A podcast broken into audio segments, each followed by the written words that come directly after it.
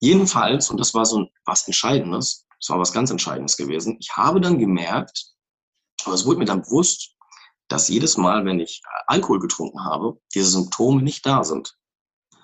Ich hatte keinen Schwindel, ich hatte keine ähm, Schwankschwindel, ich hatte keine Derealisation, ich war mutig, ich war so, wie ich sein wollte eigentlich, ohne der Angststörung. Oder wie ich es kannte noch vor drei Jahren, sage ich jetzt mal. Ne?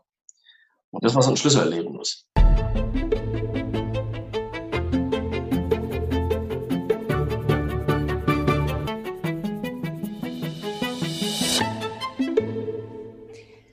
Angststörungen, Panikattacken, Depressionen und Alkoholismus. Mein heutiger Gesprächsgast hat das alles hinter sich und hat sich zur Aufgabe gemacht, darüber aufzuklären und von seiner Geschichte zu erzählen. Das macht der gute Mann auf YouTube und das alles ganz freiwillig und ohne Geld dafür zu bekommen. Und er macht das ganz großartig. Und weil wir uns gerade in einer Phase befinden, seit ungefähr einem Jahr, die doch relativ schwierig ist für sehr viele Menschen, sowohl seelisch als auch mental, psychisch, wie auch immer man das jetzt sagen möchte, ist, glaube ich, genau das der richtige Zeitpunkt, um mit ihm darüber zu sprechen, wie es denn zu diesen ganzen Dingen kommen kann, wie es auch zu Alkoholismus kommen kann, wie sich das Ganze äußert und was man eventuell auch präventiv machen kann. Ich begrüße ganz herzlich den lieben Marius Wojcik. Einen wunderschönen guten Tag. Ja, hi Isabel, grüß dich freut mich. Also das war ja ein wunderschönes Introducing, was du mir da gegeben hast. Ja, ähm, ne? Hast du dir verdient. Ja, vielen Dank, vielen Dank. Freut mich, dass ich bei dir zu Gast sein darf und ähm, zu den Themen was vom Stapel lassen darf oder ja, von mir vielleicht erzählen kann. Also wir zwei kennen uns ja jetzt schon, oh Gott, das hätten wir vielleicht im Vorgespräch mal äh, erörtern sollen, wie viele Jahre das genau sind. Äh, ich schätzen 2000 und äh, 2008 Minimum oder 2009, 2008. Ja, irgendwie sowas. Also wir kennen uns lang. Ja. Und tatsächlich ist es so, dass deine ganze ähm, Laufbahn an Problemen, Erkrankungen, Symptomen inklusive ähm, Alkoholismus tatsächlich auch zu dem Zeitpunkt mehr oder weniger schon stattgefunden haben und ich einfach nichts davon mitbekommen habe. Und mhm. wir haben uns ja jetzt die letzten, weiß ich nicht, zehn Jahre äh, oder länger weder gesehen noch gehört. Und irgendwann bin ich bei YouTube auf ein Video gekommen und sehe dein Gesicht. Yeah. Und du erzählst was über Alkoholismus und Entzug und keine Ahnung was. Und ich denke, wow, was ist denn da passiert? Und wieso habe ich das nicht mitgekriegt? Also es ja. ist, es ist schon krass, dass ich theoretisch gesehen live dabei war, aber null Ahnung hatte, was bei dir los ist.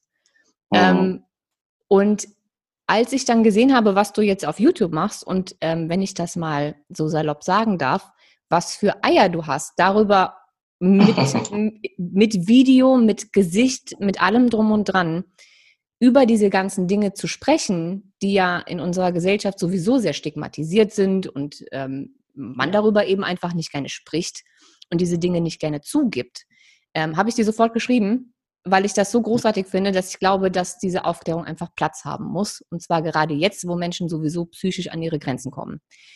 Magst du uns vielleicht mal einführen in deine Geschichte? Also wann hat das angefangen? Was ist ja, passiert? Ja, ja, ja, also erstmal muss ich dir absolut recht geben. Ähm, vielen, vielen Dank für die Worte. Ähm, es ist absolut so, dass wir leider mit diesen Themen in der Gesellschaft, ähm, das merke ich auch auf YouTube, wie du gesagt hast, auf dem Kanal, wenn Leute mir schreiben zum Thema Angststörung, Panikattacken, Alkoholismus, Alkoholsucht, wie auch immer, ähm, das ganz oft, wenn die mich anschreiben, mit sich ausmachen. Deswegen schreiben die mich ja auch meistens an. Ne? Und deswegen weiß ich, ne, es gibt so viele Zahlen, ähm, äh, wir, wir bekommen es regelmäßig von den Krankenkassen mit. Gestern habe ich erst gehört, dass jede vierte Krankschreibung, äh, nicht, nicht jede vierte Krankschreibung, sondern die Krankschreibung auf psychische Erkrankungen sich vervierfacht hat in den letzten zehn Jahren. Und irgendwie ist es gefühlt so, ich weiß nicht, wie es dir geht, dass wenn man sich so umschaut, beruflich oder in seinem Umkreis, fragt man sich manchmal, wo sind die Leute denn? Wo sind ja. die Leute denn? Weil darüber keiner spricht. Und ich habe die Erfahrung gemacht, dass gerade ich mit meiner Vergangenheit, ich komme gleich dazu, ähm, ja, so ein bisschen so eine Sensibilität dafür habe, ähm, so Leute vielleicht zu erkennen, ist jetzt vielleicht ein bisschen anmaßend gesprochen, aber zumindest zu erkennen an Menschen, die so eine, ähm, Neigung dazu haben. Und wenn ich mit denen ins Gespräch komme, öffnen die sich ganz oft mir gegenüber. Und ganz viele fühlen sich eben ganz alleine damit, mit diesem Thema. Und ähm, so, um den Bogen jetzt nicht zu lang zu schlagen, um auf vielleicht meine Geschichte zurückzukommen. Ich bin heute 34. Ne? Ähm, wie du schon gesagt hast, das fing an ähm, ganz, ganz früh. Mit äh, 18, 19 habe ich eine Angststörung entwickelt, eine generalisierte Angststörung entwickelt und ähm, wusste damals aber allerdings gar nicht, was das ist. Also ich habe, wie viele Menschen, egal mit was für psychischen Erkrankungen sie zu kämpfen haben, habe ich erst, habe ich erstmal Symptome verspürt. Die waren vor allen Dingen erstmal körperlich gewesen. Also so Sachen wie ähm, Derealisation, Depersonalisation. Für alle, die nicht wissen, was das ist, magst du mal erklären, wie sich sowas anfühlt? Ja, ja, das kann ich gerne machen. Also ähm, Derealisation ist ähm, im Prinzip ähm, also es ist schwierig, das tatsächlich zu beschreiben, wenn man es nicht fühlt, weil ich will das so beschreiben, die Umwelt äh, wirkt auf einmal auf einen nicht real, nicht im Sinne von, dass man nicht weiß, dass sie real ist, das weiß man zu jedem Zeitpunkt, aber äh, es ist wie ein Filter. Du musst dir das vorstellen, ich sage immer das Beispiel, wenn du jetzt am Set von einem Film stehst und guckst den Schauspielern zu oder du siehst das Ganze durch den Fernseher, dann hast du ja diesen Filter Fernseher. Also ist wie ein Film, der abläuft. Das sagen viele Menschen auch, die das verspüren. Das ist wie wenn, wenn die sich in so einem Film fühlen. Und das kannst du haben in Alltagssituationen. Wenn du am ähm, ist das, ist das dann ist das dann auch das? Ich habe oft erzählt bekommen, dass Menschen, ich weiß nicht, ob es das Gleiche ist, aber dass das dann so ja. ist, wie du bist in deinem eigenen Film und du kriegst gar nicht mehr so richtig mit, was die anderen gerade zu dir sagen. Also du hörst schon die Worte, aber irgendwie ja. realisierst du es nicht mehr so richtig und bist nicht mehr so ganz da.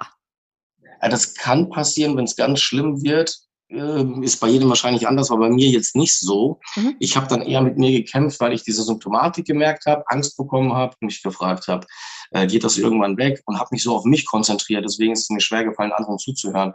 Aber zu mir durchgedrungen ist das schon. Ja. Ähm, es ist also diese Wahrnehmung. Ne? Das Gehirn schaltet in so einem Modus, ähm, so einen Schutzmodus. Also das will sich vom Außen abgrenzen. Und es tut es eben, indem es dir so eine, ähm, indem es dich eben abgrenzt, indem du so einen ähm, Wahrnehmungsfilter hast. Mhm. Es ist sehr schwer zu erklären. Und die Personalisation ist so, das klingt so ein bisschen schlimm, ist es aber eigentlich gar nicht. Ähm, du schaust deine Hand an und ähm, die fühlt sich, also die sieht fremd aus, auch wie so, so ein Wahrnehmungsfilter, aber gegenüber dir selbst quasi. Mhm. Es ist auch, super also schwer Dinge, vorstellbar, wenn man das noch nicht super hatte. Schwer vorstellbar. Ja. Ja, es ist aber ganz, ganz wichtig zu verstehen, dass ähm, man zu jeder Zeit weiß, dass man das selber ist und man auch jederzeit weiß, in was einer Situation man ist. Die Wahrnehmung, ist, ähm, das, das Umfeld fühlt, fühlt sich halt aber anders an. Und das habe ich in ähm, ganz vielen sozialen Situationen gehabt. Ähm, beim Essen gehen, beim, ähm, also wirklich alles, was du dir vorstellen kannst. Ne? Auch auf der Arbeit, da sprichst du mit dem Chef, musst du dir vorstellen, also eine Situation, wo du funktionieren solltest. Und dann hast du plötzlich sowas. Und erklär dir mal, was mit dir los ist. Ne? Also das ist natürlich. Ja, gerade wenn du es selber nicht weißt. Also ja, wenn eben, du selber gar nicht eben. weißt, was passiert, wie, wie willst du das genau. erklären? Genau. Richtig, ja. Und ähm, das war dann nun mal so gewesen, dass ich sowas und wie gesagt, Schwindel, Schwankschwindel, also wie als wenn du auf so einem Schiff bist, der Boden ist zwar eben und gerade und äh, da ist alles in Ordnung mit dem Boden halt, aber du hast halt so einen Schwankschwindel wie in einer ähm, Straßenbahn oder sowas. Und ähm, dadurch, dass du ja auch nicht weißt oder ich nicht wusste, was, was mit mir ist, ähm, ähm, und, und dazu kamen halt noch dann Panikattacken. Ne? Und da, da, wusste ich auch am am Anfang nicht, was das ist, Panikattacken. Aber sind die, die, die Panikattacken waren dann wahrscheinlich ein Resultat aus den ganzen Symptomen, ne? Also, dass es dann Richtig. irgendwann so Angst gemacht hat, dass du dann in so Panikattacken gerutscht bist? Richtig, richtig, ja. genau. Also das ist klar, ne? weil, weil du fängst dir an, also es äh, bildet sich so ein Teufelskreis, du hast eine Symptomatik, ähm, was für eine auch das jetzt immer ist. Übrigens habe ich auch Atemnot gehabt und äh, schwer durchatmen und so. Und das verursacht ja, dass du dann spezielles, ein spezielles äh, so eine Erwartungsangst in dir drin trägst. Also heute weiß ich, dass das so heißt. Damals hatte ich keine Ahnung gehabt. Ich habe nur gemerkt, irgendwas stimmt nicht mit mir. Und ich habe mir einfach nur immer gedacht, ähm, verdammt, wann geht das weg? Oder verdammt, was ist los? Und in gewissen Situationen war es schlimmer. Und ich habe immer nur gehofft Oder davor schon, oh, jetzt musste dahin oder irgendwo funktionieren, bei der Familie, auch bei, bei der Arbeit. Damals war ich in der Ausbildung. Was ist denn, was machst du denn, wenn du da diese Symptomatik hast? Und da fängt dieser Teufelskreis an. Du kriegst dann, es nennt sich Angst vor der Angst. Ne? Also die Symptomatik ist ja Angst, was ich damals nicht wusste. Und du bekommst Angst, die Symptomatik zu bekommen. Also Angst vor der Angst. Im schlimmsten Fall geht es dann bis zu Panikattacken. Ne? Und das war mit 18, 19 so gewesen. Ich habe mich damals niemandem gegenüber geöffnet. Gar, gar niemanden. Ich wusste nur, ähm, äh, irgendwas stimmt mit mir nicht. Ich habe versucht, meine Symptome zu beschreiben. Ich bin zu meinem Hausarzt gegangen, habe ihm das beschrieben und ähm, bin im Endeffekt von Spezialisten zu Spezialisten überwiesen worden, zu Kardiologen, zum MRT. Ich war in der Röhre, mein Gehirn wurde durchleuchtet.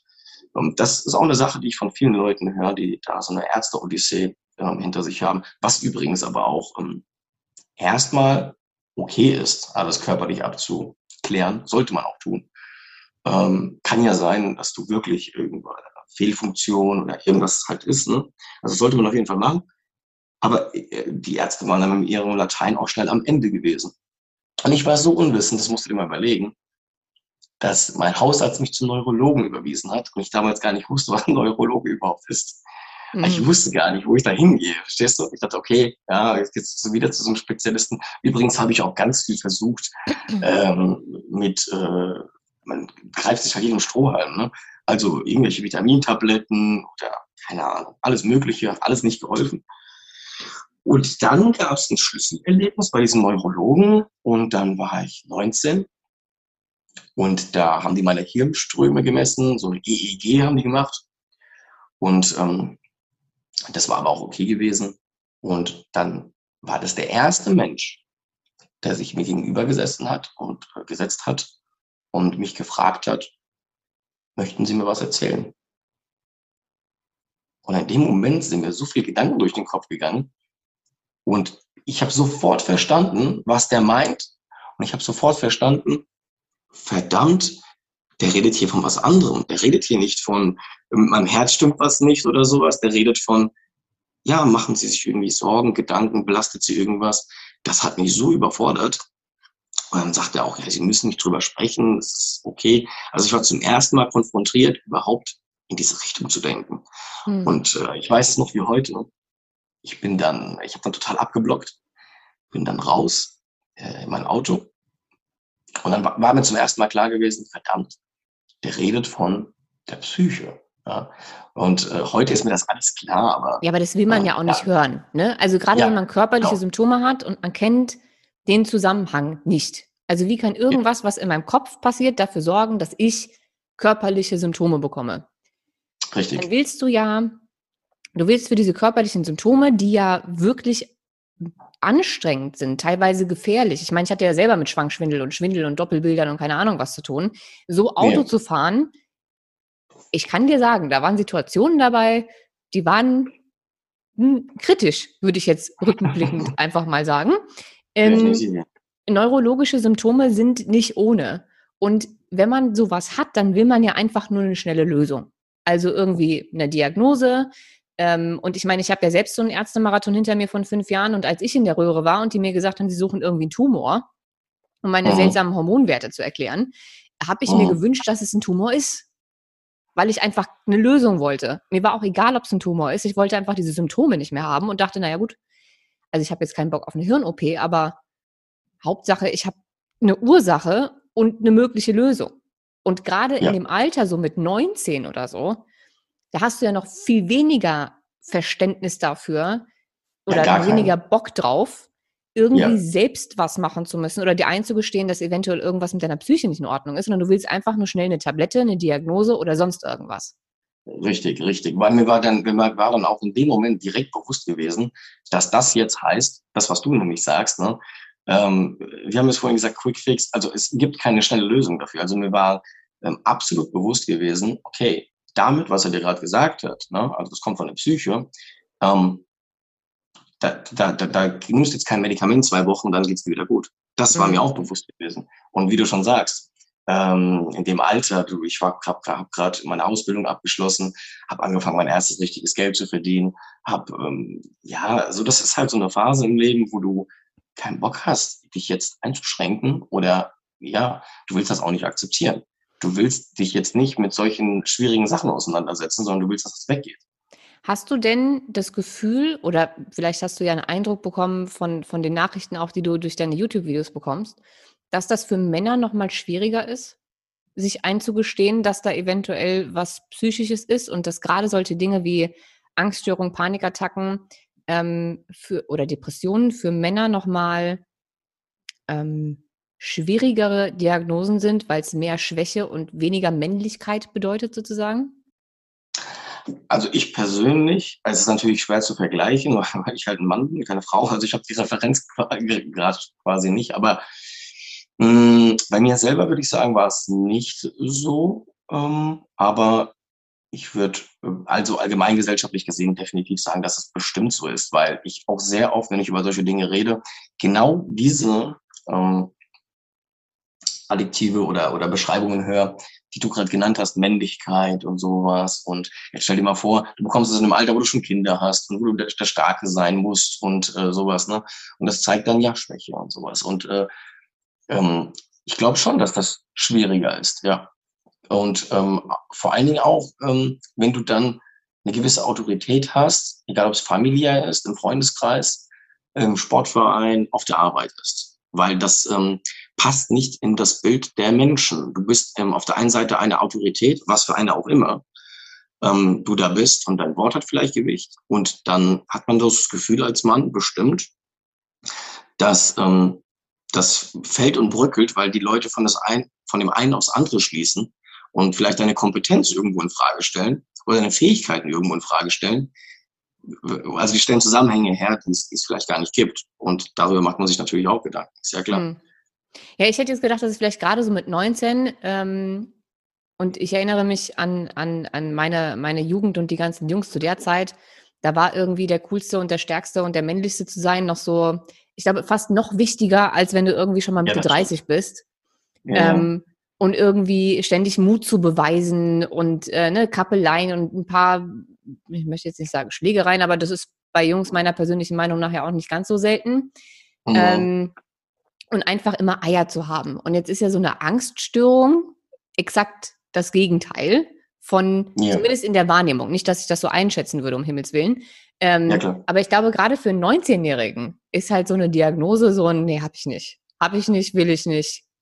Ist nicht meins, brauche ich nicht. Danke. Ja, ja de definitiv. Und äh, also ähm, ähm, das, was du gerade gesagt hast, das hatte ich eher, also ich persönlich eher nicht so gehabt mit diesen Männlichkeitsbeweisen und sowas. Also nicht, dass ich nicht äh, Kappeleien hatte, wie du so ges schön gesagt hast. Das gab es schon, aber ähm, was ähm, mir auch persönlich viel ähm, Probleme bereitet hat, ähm, ähm, in, gegenüber anderen ähm, Frauen. Ne? Frauen, also wenn ich Frauen kennengelernt habe oder damals auch in einer Beziehung war, ähm, bist du über beide Ohren verliebt, Traumfrauen, so wie das ist, ne? Sag das der mal, ne? Erklär das der mal. So, ähm, da hast du natürlich Angst, dass du auf Unverständnis stößt, dass die dich für schwach hält, unmännlich hält. Du sollst ja der, stark, ähm, der starke Schulter bieten. Du sollst ja hier, also sehr viel Stereotypen denken in dem Alter halt auch. Jetzt war ja deine damalige Freundin oder zumindest irgendwann ich weiß nicht, ob das mit 19 schon so war oder erst später, aber deine damalige Freundin war ja eine Freundin von mir zu der Zeit. Äh, das kam, das kam später, das kam einen Tick später. Okay, dann machen wir es mal weiter in der Geschichte, bevor wir dazu kommen. Genau, also du warst genau, 19, genau. du kommst raus aus diesem, äh, aus dieser Neurologenpraxis, hast das erste Mal gedacht, okay, Scheiße könnte was mit meiner Psyche zu tun haben und dann?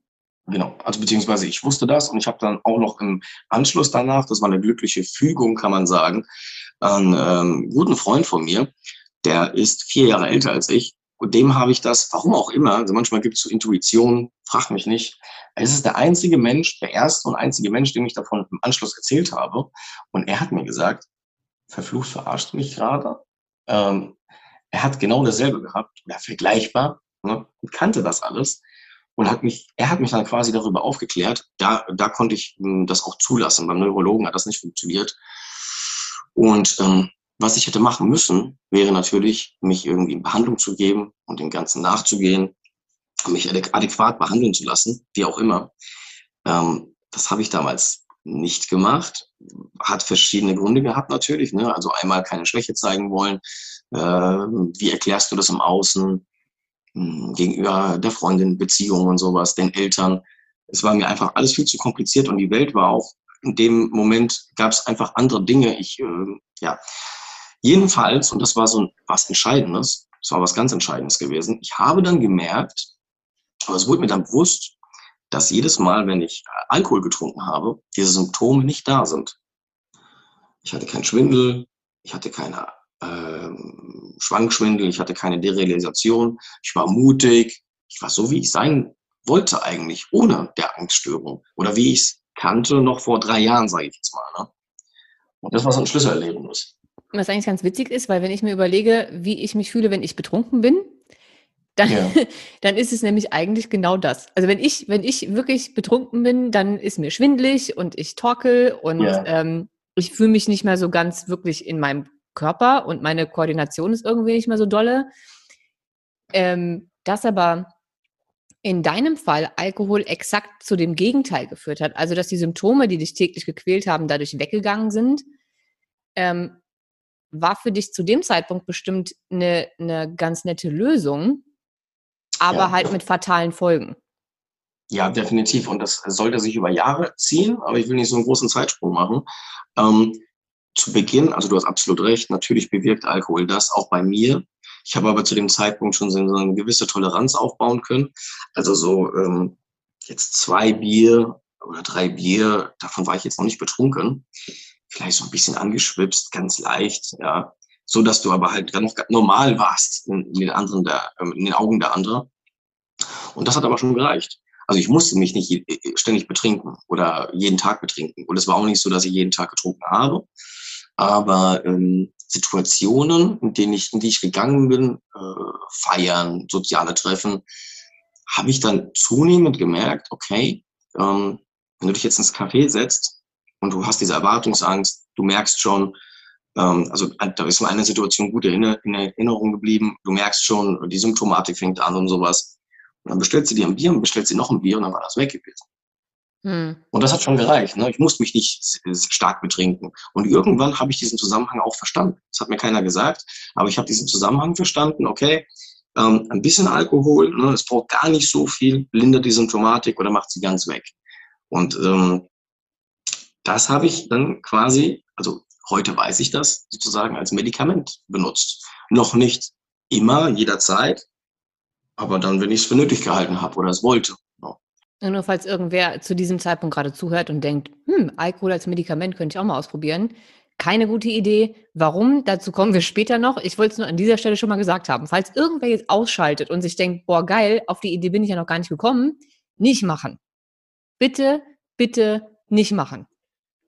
Absolut. Also absolute, ganz blöde Idee. Ähm, das, man hat nicht die Weitsicht, man hat zu dem Zeitpunkt nicht die Weitsicht, weil genau das war der Quickfix, die schnelle Lösung, die Tablette, nach der ich gesucht habe. Ähm, das kann für jeden was anderes sein. Es kann eine andere Art von äh, Medikament, Droge, egal was es ist. Es war die schnelle Lösung.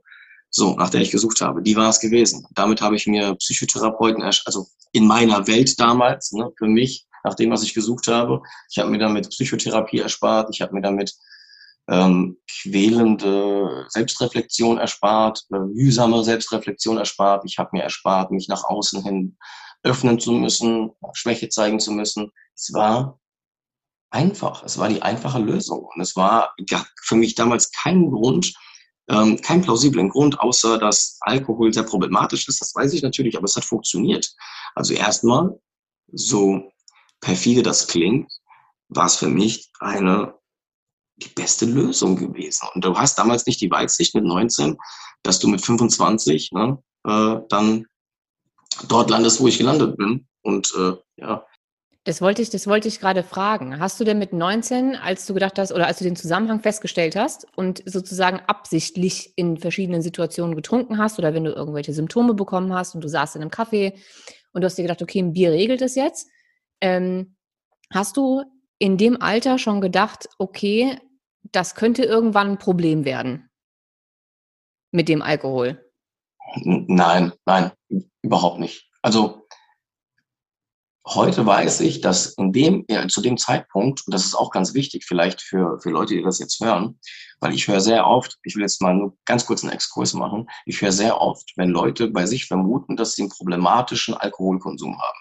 Leute denken, problematischer Alkoholkonsum ist gleich Trinkmenge. Das mhm. ist nicht falsch, weil das ist ein wesentlicher Indikator und Faktor, an dem man das vielleicht auch bemessen sollte. Aber ganz, ganz wichtig, von, ähm, unabhängig von der Trinkmenge, ist die Motivation, also das Motiv hinter dem, was du trinkst. Heute weiß ich das. Damals habe ich das nicht gewusst. Das heißt, ich habe damals noch nicht viel, unbedingt viel getrunken. Die Trinkmenge war noch nicht so hoch gewesen. Deswegen ist es ja auch einfach, ne? also es fühlt sich nicht an wie ein Problem. Es war de facto aber eins gewesen, weil ich das gebraucht habe, um zu funktionieren. Also mein Wohlbefinden war davon abhängig. Äh, ne? Also die psychische Abhängigkeit hat damals begonnen. Man denkt aber immer, eine Abhängigkeit ist, also das höre ich ganz oft, wie viel hast du denn getrunken? Und dann versucht man so für sich zu reflektieren, wie ist es denn bei mir?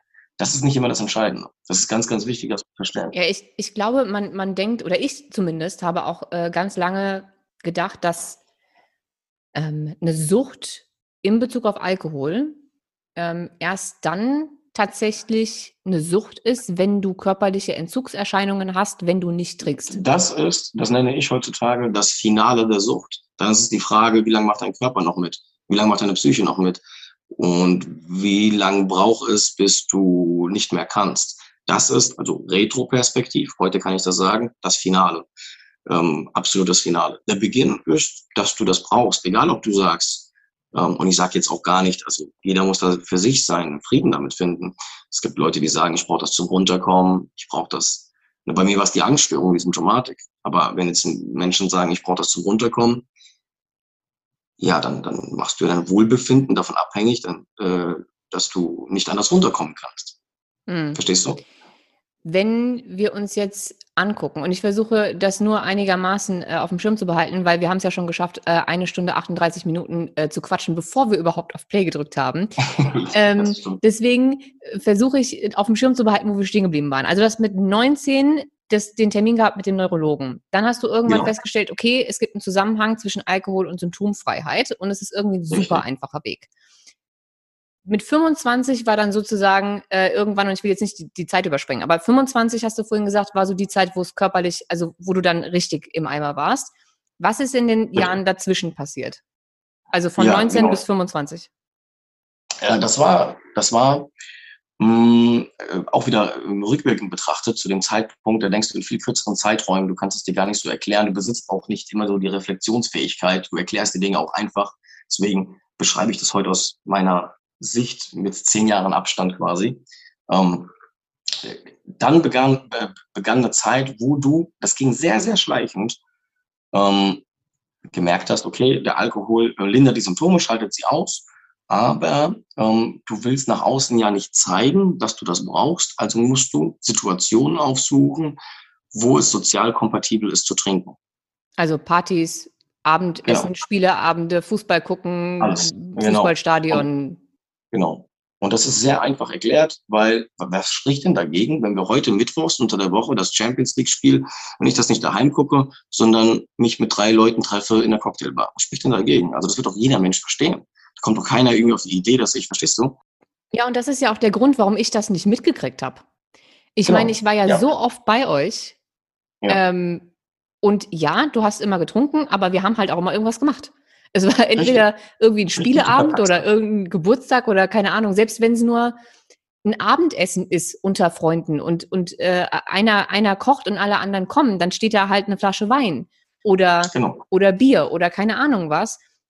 Das heißt, ich habe dich schon immer trinkend gesehen, aber ich habe das mhm. halt nie hinterfragt. Auch, genau, äh, weil, keine Ahnung, wir waren ja auch zusammen auf Konzerten oder keine Ahnung was und ich habe ich, ich hab nie, ich wäre nie auf die Idee gekommen, irgendwie zu meiner damaligen, also zu deiner damaligen Freundin zu sagen, hier sag mal, ähm, der Marius, der trinkt aber schon ganz schön viel, weil es halt genau. immer gepasst hat. Irgendwie. Also ich hätte das genau. niemals festgestellt. Ja, ja, und das ist, genau, und das ist halt, ähm, da beginnt ein Weg, den viele durchmachen, weil also A, kann man das außen, wie du es, du hast es wunderschön beschrieben, ähm, man, natürlich vermutet man nichts, weil äh, man bringt, also das hat auch was mit der Gesellschaft zu tun. Wir haben halt bewusst und unterbewusst Situationen, da ist es einfach völlig akzeptiert und normal und gehört manchmal auch sogar zum guten Ton, dass man was trinkt. Also merke ich, heute merke ich das umgekehrt, wenn ich in Situationen bin und nichts als einzigster nichts trinke, dass ich quasi dadurch auffällig werde. Ne? Das ja, zeigt ja auch. Ja. Und das macht es halt auch einfach, weil wenn du die Situation aufsuchst, ne, ja, das hinterfragt keiner. Wer sagt denn was gegen, okay, am Wochenende, gerade in dem Alter, gehst du feiern. Ne? Und äh, wir sind ja auch, muss man jetzt auch sagen, auch vielleicht für die Zuschauer, ich weiß ja nicht, in was für einem Alter die sind.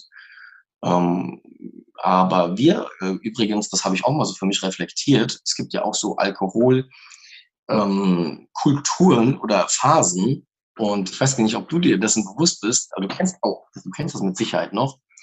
Ähm, Rigo, Smirnov, äh, Bacardi ja. Breezer. Mhm. Ja, ja, genau. Mhm. Genau. Und, oder, oder was, was gab's noch? Äh, Wodka, Pushkin, Orange und sowas alles. Ne? Hör mir auf, ja. Mhm. Ja, genau, ja. Ähm, da klingelt's. Also bei den Leuten in unserem Alter klingelt klingelt's richtig. Richtig. Für die Leute, die das nicht kennen, das war halt wirklich, also so absurd. Ich wette, wir sehen das, also wir gucken irgendwann auf die Zeit zurück, vielleicht in 20 Jahren, und denken uns, wie primitiv. Wir, also das denke ich mir heute manchmal schon, wie primitiv das ist. Also es war wirklich Alkohol, abgezielt auf die Zielgruppe Jugendliche. Und die haben sogar damals dafür gekämpft, dass das ab 16 legal ist. Also 16-Jährige hm. durften sich den Scheiß kaufen, auf gut Deutsch gesagt, Rego und sowas. Und ähm, das war halt gezielt auf diese Zielgruppe. Und was noch hinzukommt, wir sind die Generation Kummersaufen. Das gibt's heute auch nicht mehr so. Aber die okay. Generation, die noch, die als letztes, als vielleicht du nicht und ich nicht, aber die Generation, die noch auf Mallorca äh, Trichter trinken und äh, das gab es in unserer Zeit noch. Das will ich damit nur sagen. Ich wusste gar nicht, dass das ausgestorben ist. Also es ist auf jeden Fall heute, also natürlich saufen die Leute immer, immer noch, das will ich damit nicht sagen, aber es hat sich heute, wenn du einen 18-Jährigen fragst, schon geändert. Ne? Natürlich fliegt er nach Malle am Ballermann, um zu trinken, das ist gleich geblieben. Aber so dieses hemmungslose am Strand von morgens bis abends in Reihe und Glied und äh, alles vollgekotzt und also ich habe das Glück, dass ich, dass ich da, dass ich das schon immer so eklig fand. Ähm, ja. Dass ich auf den Zug nicht mit aufgesprungen bin. Also Komasaufen war noch nie meins, aber ich muss schon sagen, dass der Umgang mit Alkohol in zumindest meiner Jugend schon, also aus heutiger Sicht, mh, hm, schon nicht ganz so mh, hm, gesund war, würde ich sagen, weil ich glaube, ich habe angefangen, ähm, zu trinken und feiern zu gehen, da war ich vielleicht 14 mhm, oder so. Auch 15. Mhm. Ähm, und ich habe immer die Kontrolle behalten. Also ich habe mich jetzt nicht ins Koma gesoffen oder so, einfach weil ich viel zu großen Respekt vor meinen Eltern hatte. Ähm, mhm. Und wenn sie mir schon die Freiheit geben, ähm, vor die Tür zu gehen und auch in einem Alter irgendwie bis eins, zwei draußen zu bleiben, weil sie meine ganzen Freunde kannten und die waren älter und so, dann wollte ich die jetzt nicht irgendwie enttäuschen und hacke dich nach Hause kommen. Aber oh. getrunken habe ich ja trotzdem. Das, oh. das ist völlig absurd. Also, ja, ja. und ich glaube, deswegen war auch die, dadurch, dass ja alle gesoffen haben, und das war ja auch die Zeit, wo es noch so Homepartys gab und so wie in den, wie in den Staaten sozusagen. Ähm, genau. Und es hat ja jeder ständig gesoffen. Deswegen ja. war das so normal, dass man das dann auch später nicht mehr hinterfragt hat. Richtig, und darauf wollte ich hinaus. Ich wollte darauf hinaus, dass die Trinkkultur und, äh, und das und gleichzeitig damit verbunden das gesellschaftliche Ansehen und die Akzeptanz eine ganz andere war. Unabhängig davon, ob du persönlich das anders gemacht hast, also in der Regel, und ich am Anfang das auch vielleicht noch anders gemacht habe, äh, später vielleicht dann nicht mehr so. Aber ich will damit nur sagen, man konnte das ähm, in dem Alter mit 18, 19 in dieser Generation auch viel einfacher, weil A, die Produkte darauf abgezielt haben. Überleg mal, damals kamen auch die Filme raus, Ballermann 6 mit Tom Gerhardt. Also man, es hat so eine gewisse gesellschaftliche Romantisierung damit stattgefunden. Äh, man hat das, man hat das lustig verpackt für die Leute. Das, äh, endlich normale Menschen, dieses legendäre Zitat aus dem Film, was man heute noch kennt, äh, wo alle besoffen sind und um einherfallen. Und es geht gar nicht darum, jetzt diese Dinge da schlecht zu reden oder so. Das war an der Generation so. Ich will nur sagen, dass ähm, durch diese ganzen Dinge, da gab es auch CDs, Ballermann 6 und sowas. Und ähm, es gab, überleg dir mal, in, in Darmstadt über fünf, da gab es, das werde ich nie vergessen, da gab es eine Karte für 20 Euro. Da konntest du 47 Getränke umsonst trinken. Ja. 47 kurze konntest du umsonst trinken.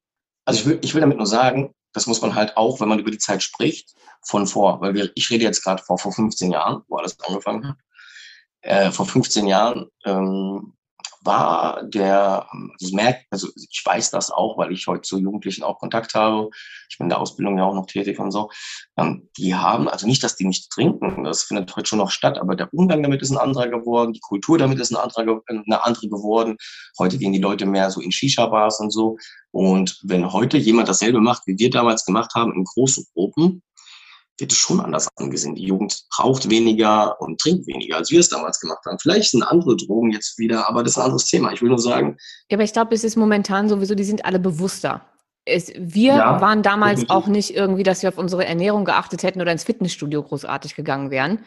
Ähm, ja. Oder Yoga gemacht hätten oder meditiert oder keine Ahnung was. Ich glaube, da ist heute das ganze Bewusstsein äh, das ist ja immer so eine Trendsache. Und damals war einfach äh, auch durch Medien und, und wie du schon gesagt hast, äh, auf diese Zielgruppe spezialisierte Drinks, ähm, die Wahrnehmung, also da war das Trend. Wenn du nicht gesoffen hast und äh, du warst nicht irgendwie feiern und keine Ahnung was, dann äh, warst du der Außenseiter. Und heute ist ja. der Trend eher in Richtung ähm, Fitness, gesunde Ernährung ja. ähm, und einen schönen, gesunden, durchtrainierten Körper zu haben, als äh, Koma zu saufen. Und ich glaube, ich, ich, ich finde das sehr, sehr schön, dass das ähm, sich so gewandelt hat. Aber okay, zurück zu deiner Geschichte. Es war also einfach ja. aufgrund der ganzen Gesellschaft, das weiterhin so zu tun und zu trinken, genau. ohne dass es irgendwer mitbekommt. Also beziehungsweise ohne nicht, dass es wer mitbekommt, aber ohne dass es verurteilt wird. Richtig, genau. Also ne, um das, um das nochmal, jetzt habe ich so einen großen Exkurs gemacht. Ich wollte nur sagen, dass es in der Zeit auch einfach war, weil man, ähm, weil die Gesellschaft, die Partys, das war alles darauf abgezielt zu saufen. Das heißt, es ist dir nicht schwer gefallen. Du konntest äh, halt sehr viele Veranstaltungen aufsuchen, die darauf abzielen. Und da wurde, wurde auch nicht gefragt. Also wir gehen heute in das Etablissement. Äh, was machen wir denn da? Ne? Also das war klar, dass du da trinken gehst und es jeder gemacht hat. Ne? Und äh, das wurde nicht hinterfragt. Das war einfach. Das heißt, am Wochenende konntest konnte ich sowieso immer trinken, weil ähm, alles einfach mir dargeboten wurde. Und unter der Woche gab es halt äh, ja, soziale Treffen, die man forciert hat, die man geplant hat, Fußball gucken, vornehmlich Pokerabende, Kartenspielrunden, ähm, wo man ähm, ja, soziale, soziale Treffen geplant hat, um zu trinken, wo es keiner hinterfragt hat. So, das hat lange Zeit gut funktioniert. Und irgendwann ist es dann aber so, dass du ja nicht immer diese sozialen Treffen äh, bekommst, die du haben möchtest. Oder dass jemand absagt, dass irgendwas halt nicht funktioniert. Und dann gab es dann aber auch, das war dann so der nächste Schlüsselmoment, zuvor habe ich das dann so gemacht, also ich habe es erstmal so gemacht, dass ich alleine nicht getrunken hatte. Ich habe das akzeptiert, es gibt diese Veranstaltung einfach nicht, du triffst dich heute Abend nicht.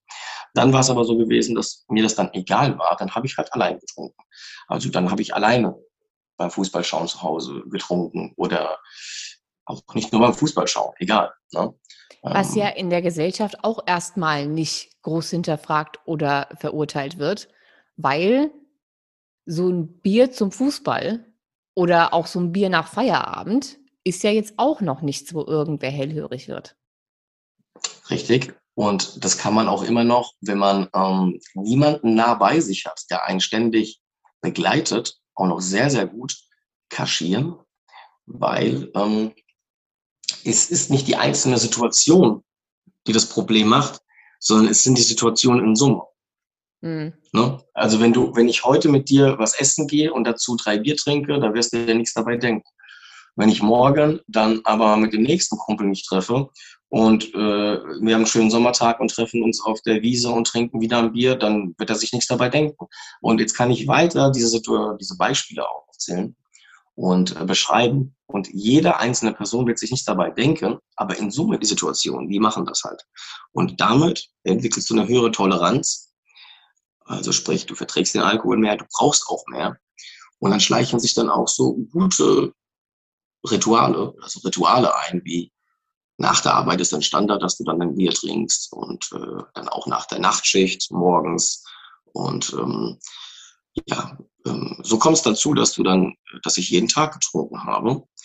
Ähm, war das schon die Zeit, in der du in der Beziehung warst und theoretisch ja. gesehen deine damalige Partnerin das auch schon so mitgekriegt hat? Genau, dann habe ich die Partnerin, von der wir gerade sprechen, kennengelernt und äh, sie hat das auch erstmal hm, nicht als besonders problematisch empfunden, weil es äh, zum größten Teil im sozialen Umfeld stattgefunden hat. Und wenn es allein stattgefunden hat, dann noch in einer Menge, die, sage ich mal, okay war. Wusste sie denn von, von der Angststörung oder hast du das komplett alles für dich behalten?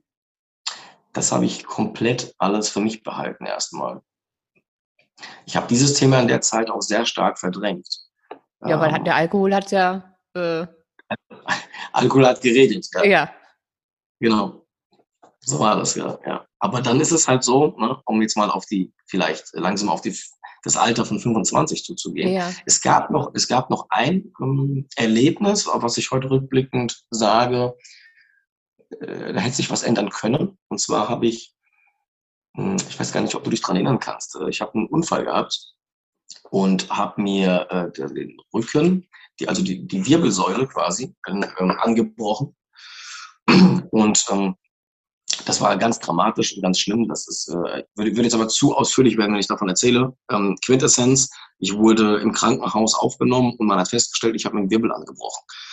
Gott sei Dank ist alles gut gegangen und ich wurde operiert und ich habe einen Fixateur in den Rücken bekommen und habe ähm, dann aber ähm, sechs Wochen im Krankenhaus verbringen müssen, plus zwei Wochen Reha. Ich war acht Wochen außer Gefecht. Das heißt, acht Wochen keine sozialen Treffen, keine Party, keine Feier und alles, was ich gerade erzählt habe. Und in der Zeit habe ich auch nicht getrunken. Und das war für mich aber, ja, der, der Sargnagel gewesen. Heute weiß ich das, damals war es nicht so. Also, du musst dir vorstellen, in der, in der damaligen Zeit habe ich gedacht, okay, ähm, du hast jetzt acht Wochen nichts getrunken. Das hat mich bestätigt in dem Glauben. Ist ja gar nicht so schlimm. Ist ja. ja gar nicht so. Dann ist es ja auch nicht mal. Ist ja. ja kein Problem. Weil man eben denkt, wenn ich ein Alkoholproblem hätte, dann würde ich ja diese acht Wochen ohne Alkohol gar nicht durchstehen.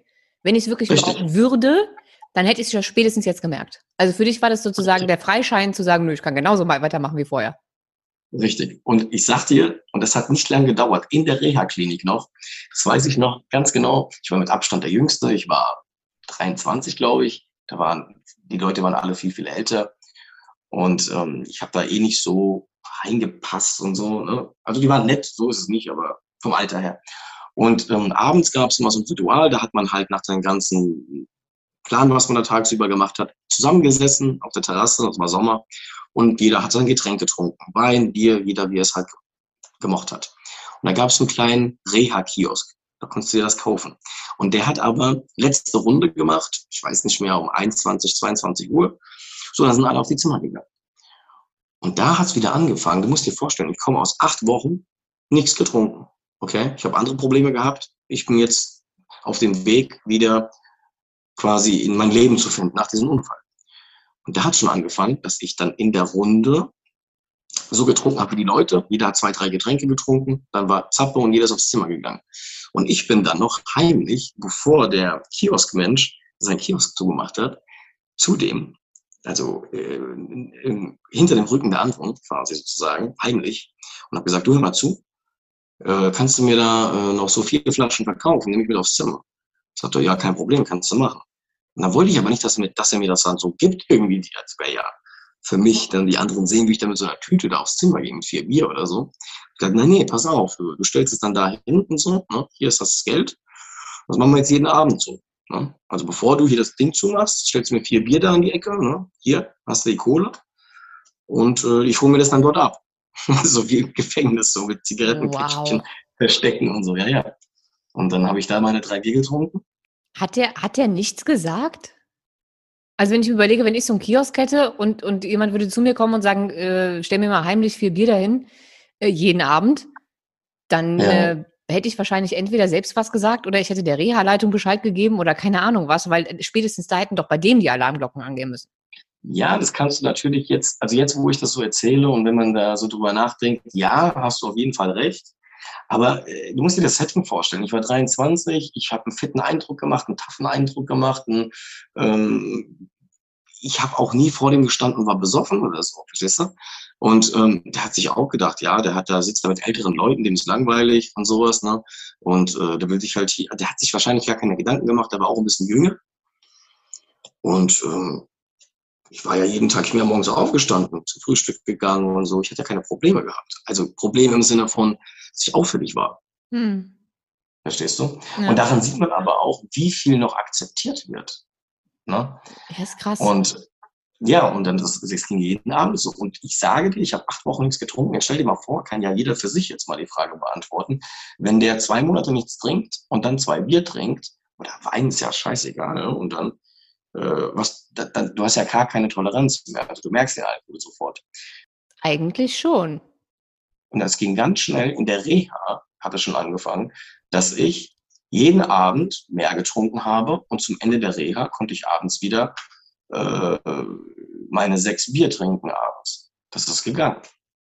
Wahnsinn. Und ich war nicht rotzbesoffen oder sowas. Ne? Ich habe mich halt wieder dahin getrunken, dass ich auf dem Level war, dass ich das ganz mal konnte. Und das war immer so zum, ich konnte dann gut einschlafen, sozusagen. Also ich bin aus der Reha raus, nach meinem Unfall, und war da, habe da schon wieder eine Toleranz aufgebaut. So schnell ging das. Ja, und wie ging es dann, wenn die Reha mit 22, hast du gesagt, ne? 23, ja. 23. Dann sind noch zwei Jahre bis zu deinem, ich weiß nicht, wie ich es anders ausdrücken soll, als körperlicher Verfall. Ja, ähm, ja. Also es waren ja dann insgesamt tatsächlich sechs Jahre, die du ähm, schleichend in eine absolut unbemerkte Alkoholsucht geraten hast, bis dann mit 25 dein Körper komplett versagt hat. Was ist denn in den ja. zwei Jahren noch passiert? Also hast du dann einfach genau. immer weiter, also wurde es noch schlimmer von deinem Trinkverhalten mhm. her oder war das dann so der Durchschnitt? Nee, also das, genau deswegen sage ich auch, dass dieser, dass dieser, dass ich diesen, diesen Zeitraum nochmal als Schlüsselmoment oder Erlebnis für mich rückwirkend betrachte, weil ab dann wurde es schlimmer. A mit der Erkenntnis, du hast ja kein Problem, wie ich schon gesagt habe, ne? Obwohl mir das hätte, aber gut, rückwirkend weiß man alles immer so gut. Ne? ähm, irgendwann, also von vorne. Ich bin da rausgegangen und ähm, war erstmal froh gewesen, überhaupt arbeiten zu können wieder. Ich wurde wieder eingegliedert. Ich habe also alles wieder, man freut sich dann erstmal überhaupt gesund zu sein. So, ne? Also ich, mir ist nichts Schlimmes passiert und ähm, ich kann wieder arbeiten, ich kann wieder Leute treffen. Ich habe mich über alles gefreut. Das relativiert ja auch viel im Leben. Wenn du so einen Unfall hattest, wo du kurz vor der Querschnittslähmung standst, relativiert das wieder viel du regst dich nicht mehr über so viele Sachen auf, so, und der Alltag holt dich aber wieder ein, so.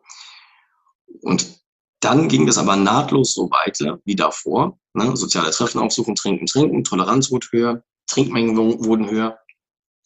Und dann ging es immer mehr, ich nenne es heute das Finale der Sucht, kann man sagen. Da ging es immer mehr drauf zu. Und dann fing es an, dass ich wirklich jeden Tag getrunken habe, jeden Tag auch viel getrunken habe also vier, fünf Bier abends getrunken habe. Und ähm, dann ging es eigentlich nur noch darum, zu funktionieren, sprich meiner Arbeit nachzugehen, irgendwie meiner Beziehung gerecht zu werden, was ich damals eigentlich schon lange nicht mehr gerecht geworden bin. Aber so das Gefühl irgendwie mir selber zu geben, dass ich es doch tue und ähm, in allen anderen Situationen den Tag so zu planen, dass du trinken kannst, am besten in sozialen Situationen und wo es als sozial akzeptiert wird. Ähm, wenn es nicht geht, alleine. Und damit schränkst du dich auch ein, weil, stell dir mal vor, jetzt ruft dich jemand spontan um 19 Uhr an, du, du hast aber schon fünf Bier drin. Und vielleicht merkt man es dir auch an. Dann sagst du vielleicht aus dem Grund auch ab, weil du willst ja nicht, dass der andere dich so sieht. Du willst dem erklären, dass du jetzt schon betrunken bist. Ja, und vor allen Dingen, ich meine, du hattest zu dem Zeitpunkt ja eine Freundin. Ja. Die muss das ja auch irgendwann mitgekriegt haben. Und ich meine, mich daran erinnern zu können, dass sie mir irgendwann ähm, später auch mal, also während der ganzen Zeit hat sie mir nie was davon erzählt. Ich glaube einfach, um, um dich auch zu beschützen. Ähm, ja. Aber sie hat mir dann danach irgendwann erzählt, dass ähm, es irgendwann so weit gekommen ist, dass du tatsächlich, also dass sie Flaschen im Müll irgendwo gefunden hat, die du da mehr oder weniger unten versteckt hast, damit sie sie nicht sieht. Ja oder ja, ja, äh, auch genau. im Auto Flaschen gefunden hat und so. Ähm, und sie dich dann damit konfrontiert hat und du es aber immer noch versucht hast zu relativieren. Also das sind dann schon, schon Dinge, die dann auch die Beziehung belasten und du belügst sozusagen, oder du versuchst zumindest, dein Umfeld auch zu belügen. Soweit ist es dann irgendwann schon gewesen. Ja, also definitiv, das ist so. Man wird als, als, als Süchtiger, und das habe ich dann auch irgendwann für mich insgeheim gewusst. Ich wusste, dass ich ein Problem habe, dass ich eine Sucht habe, das wusste ich für mich, das habe ich nach außen natürlich niemals gesagt oder vehement geleugnet. Das ist so, in der Phase ist es auch so, dass man sich auch noch äh, total wert. Ne? Das war dann auch die Phase, wo ich dann auch von Freunden, von einem Freund darauf angesprochen bin, worden bin, dem ich heute übrigens sehr dankbar bin dafür. Aber da wehrt man sich noch. Also da sagt man, nein, Quatsch und man sagt, das wäre nicht so, bevor man selber ganz genau weiß, dass es so ist. Das ist aber ganz normal, ist menschlich, ne? ähm, dass man so reagiert. Ähm, das ist dann so eine ähnliche Situation wie damals mit 19. Man weiß, wenn man sich mit dem Problem auseinandersetzt, damals war es die Angststörung, kommt jetzt ganz viel Arbeit auf dich zu. Und damals war mir auch bewusst, wenn du dich damit jetzt auseinandersetzt, kommt ganz viel Arbeit auf dich zu. Und das wollte man nicht. Und es ist ja, zumal ja, so, zumal ja dann nicht nur der Entzug sozusagen die Arbeit wäre, sondern auch alles, was du damit kompensiert hast. Das heißt richtig, also, du hättest richtig. ja dann wieder die Angststörung, die Panikattacken, die Depressionen äh, und einen Alkoholentzug. Richtig, ja. Also der Haufen, der, der Berg wurde immer größer. Ja, richtig. Das Kartenhaus, du hast das Kartenhaus immer, ich habe das Kartenhaus immer höher aufgebaut und ich wusste irgendwie, also ich, ich wollte das vielleicht nur rauszögern, ich weiß es auch nicht. Man wird so hilflos, man sieht, man sieht, äh, jetzt springe ich aber ganz schön noch schon zum Ende hin, ne? aber man sieht unweigerlich und unvermeidlich das, was kommen wird. Man sieht, man wird das nicht schaffen. Man weiß, da steckt eine Angststörung, eine Panikattacke und Depression hinten dran. Man weiß, was man da tut und vor allen Dingen, was dann begonnen hat, ich komme gleich auf die Beziehung zu sprechen, aber was dann begonnen hat, war, man hat körperlich abgebaut, weil das macht sich ja auch körperlich bemerkbar, wenn du so viel trinkst. Und das war dann aber jetzt schon dann wirklich Endphase gewesen dann, dass ähm, du es nicht mehr schaffst, ähm, zum Beispiel dein Magen-Darm-Trakt macht dich mal mit. Das ist sowas, eine Sache, die ganz schlimm ist, weil du erstens nicht mehr normal auf Toilette gehen kannst und aufpassen musst, dass dir nicht was ausrutscht irgendwo. Ähm, das ist nun mal so. Und dein Magen behält kein Essen drin, ohne dass dir übel wird. Du kannst nur im Prinzip essen und das äh, normal in behalten, wenn du was getrunken hast. Also davor was getrunken hast oder währenddessen was trinkst. Anders geht das nicht, sonst ist der Magen zu unruhig dafür.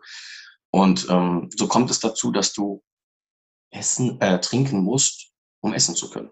Und wir reden auch zum Schluss nicht von großen Mahlzeiten. Wir reden in den letzten paar Wochen vor meinem Entzug von, ich habe ein paar Scheiben Brot am Tag gegessen. Das ist nicht Essen. Das ist einfach nur, dass du was im Magen hast. Mehr ist das nicht. Und dann nimmst du ab. Ähm, habe ich auch im Vorgespräch gesagt, ich wiege jetzt 77 Kilo. Die Leute können es nicht sehen. Ich bin nicht besonders breit, relativ dünn eher. Ich habe damals äh, zum Schluss 60 Kilo gewogen. Ich war ein Schatten aber meiner dieser, selbst. dieser Verfall ging dann aber schon schneller, als du damit überhaupt hättest rechnen können. Ne? Das war schon dann von, von 0 auf 100 gefühlt, dass diese, dass diese wirklich harten körperlichen äh, Verdauung, Erbrechen, nichts mehr in sich behalten können, immer dauerhaft trinken müssen, ähm, dann passiert ist. Weil das war ja, ich meine, wenn wir uns jetzt nochmal die Zeitkurve angucken, mit 19 angefangen, mit 25 kamen die Symptome, das heißt, es ging ja sechs Jahre gut. Das heißt, du ja. hast ja jetzt nicht unbedingt damit gerechnet, dass dein Körper irgendwann so abbaut. Richtig, richtig, weil du hast ja sehr oft, das muss ich vielleicht dazu sagen, du hast ja sehr oft die Situation gehabt, wo du eine Phase hattest, wo du extrem viel getrunken hast, du hast zwei Wochen Urlaub gehabt von mir aus und das hat ja immer funktioniert, dass du dann nach diesen zwei Wochen Urlaub auf die Arbeit gegangen bist und dann ging es dir vielleicht einen Tag scheiße oder zwei Tage schlecht und dann hast du es aber wieder geschafft, dich einzupendeln, arbeiten zu gehen, danach zu trinken und diesen Rhythmus dann wieder, diese Routine ähm, äh, quasi ähm, voranzutreiben und, und zu leben. Und irgendwann kommt aber der Punkt, wo du nach zwei, drei Wochen Urlaub das nicht mehr schaffst. Hm. Und da denkst du dir, verdammt, das habe ich doch, wie du sagst, rasend schnell, das habe ich doch vor einem halben Jahr noch geschafft. Dann meldest du dich einen Tag krank und dann trinkst du weiter. Und denkst du, okay, morgen höre ich auf, morgen gehe ich zur Arbeit. Und dann stehst du morgens auf und fährst, ähm, willst auf die Arbeit fahren und merkst schon, wie nervös du bist und, und wie du schwitzt und, und wie du um die, wie, wie Panik und die Angst in dir hochkommt. Und du bist auf dem Weg zur Arbeit. Und ich war schon auf dem Parkplatz von der Arbeit. Und dann habe ich angerufen, ich krank und bin wieder zurückgefahren, weil ich das nicht konnte. Und bin auf die Tankstelle gefahren, habe was zu trinken geholt. Und dann wird dir bewusst, jetzt fällt auch dieses, jetzt fällt, in dem Moment fällt jetzt dieses, ich funktioniere ja noch, was sich viele Menschen sagen.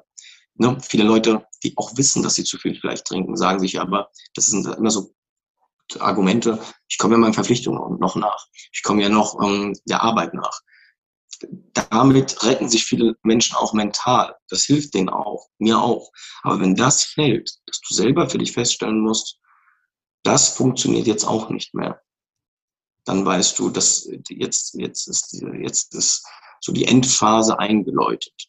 Und dann gehst du zum Arzt, weil du brauchst einen Attest und da schreibt dich eine Woche krank. Und dann treibst du es noch eine Woche weiter. Dann sagst du dir, okay, nach der Woche gehe ich aber. Das wird dann aber noch schlimmer. Ich habe dann so Dinge getrieben wie, ich habe dann gesagt, okay, dann machst du es halt so, dass du, weil du willst es ja eigentlich, ne? Aber du schaffst es nicht mehr. Dann bin ich an die Tankstelle gefahren, habe mir äh, was zu trinken geholt, habe getrunken, wollte dann auf die Arbeit fahren. Dachte ich, dann milderst du das damit, aber du kannst arbeiten gehen. Dann habe ich das einen Tag geschafft.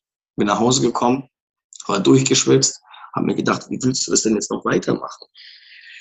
Und jeden Tag kämpfst du damit. Den einen Tag schaffst du das vielleicht, den anderen Tag schaffst du das nicht mehr. Aber mit höchster Anstrengung. Du merkst, wie diese Fassade, diese Maske fällt.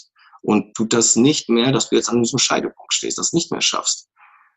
So, und hinzu kommt noch natürlich Beziehungsprobleme, dass der Partner, ich muss wirklich sagen, meine damalige Partnerin war sehr, sehr tolerant mir gegenüber, hat vieles verstanden, war sehr, sehr loyal gewesen.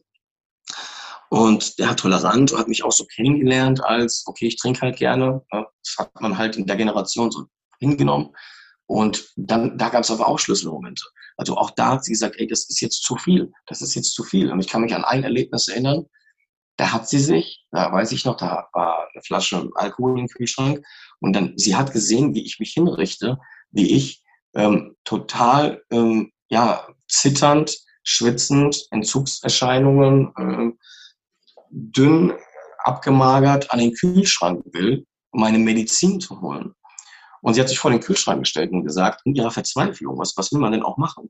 Und gesagt hat, ähm, nein, du, du, du schrinkst jetzt nicht, hör, hör auf damit. Und, und, und du willst am liebsten den Menschen in den Arm nehmen und sagen, ja, du hast recht, ich möchte das nicht, aber du kannst das nicht. Und du fängst an, moralische Werte über den Haufen zu werfen und Dinge zu tun, die du, die gegen deine, ja, dein Wertesystem verstoßen, die gegen dich selber eigentlich sind.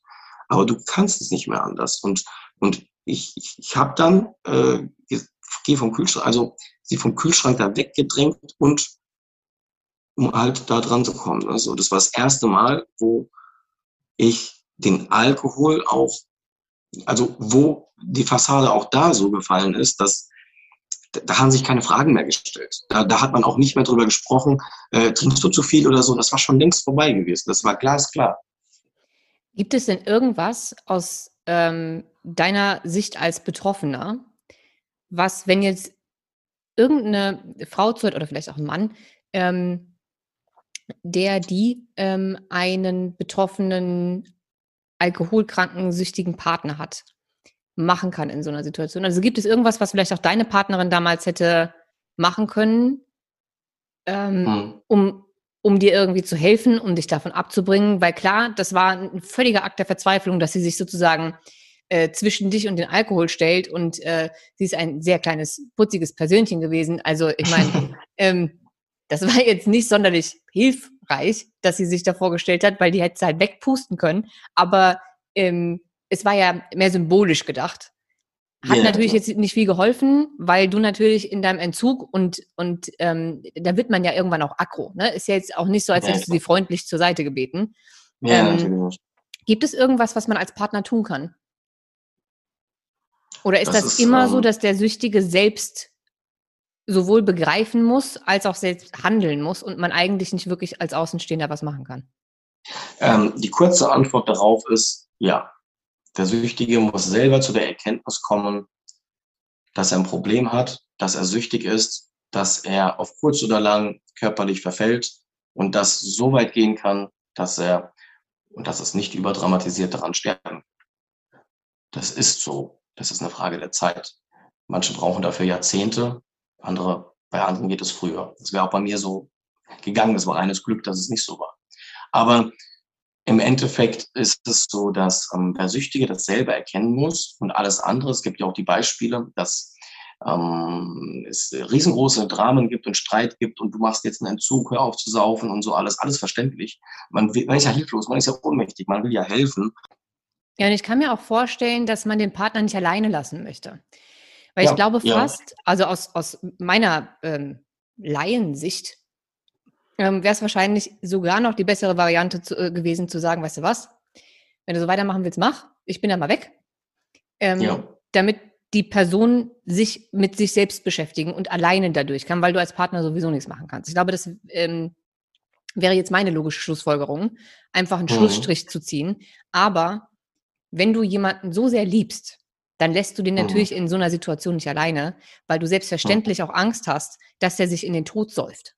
Und dann bist du natürlich lieber dabei und erträgst das mit und versuchst irgendwie was zu tun, als der ganzen Situation den Rücken zu kehren und dich irgendwie selbst zu schützen. Ja, ja, ja, ja. Also ich kann, ich kann nur, war bei mir jetzt nicht so gewesen, aber ich kann nur dafür plädieren, mhm. wenn das jemand hört, ähm, diese Thematik ähm, noch in einer Phase zu besprechen und auch da schon versuchen, irgendwie zu handeln und Strategien zu entwickeln, gemeinsam. Das ist wichtig, weil der Süchtige, wie ich schon gesagt habe, der reagiert sehr sensibel drauf. Äh, ich bin doch gar nicht süchtig und das ist alles Bullshit, was ihr erzählt und sowas. Und also das hat man, also bis kurz vor meinem Entzug habe ich auch so geredet. Ne? Also, obwohl es glasklar war, glasklar war, ich habe in den Spiegel geguckt und habe alles gesehen. Ich musste mich nur anschauen.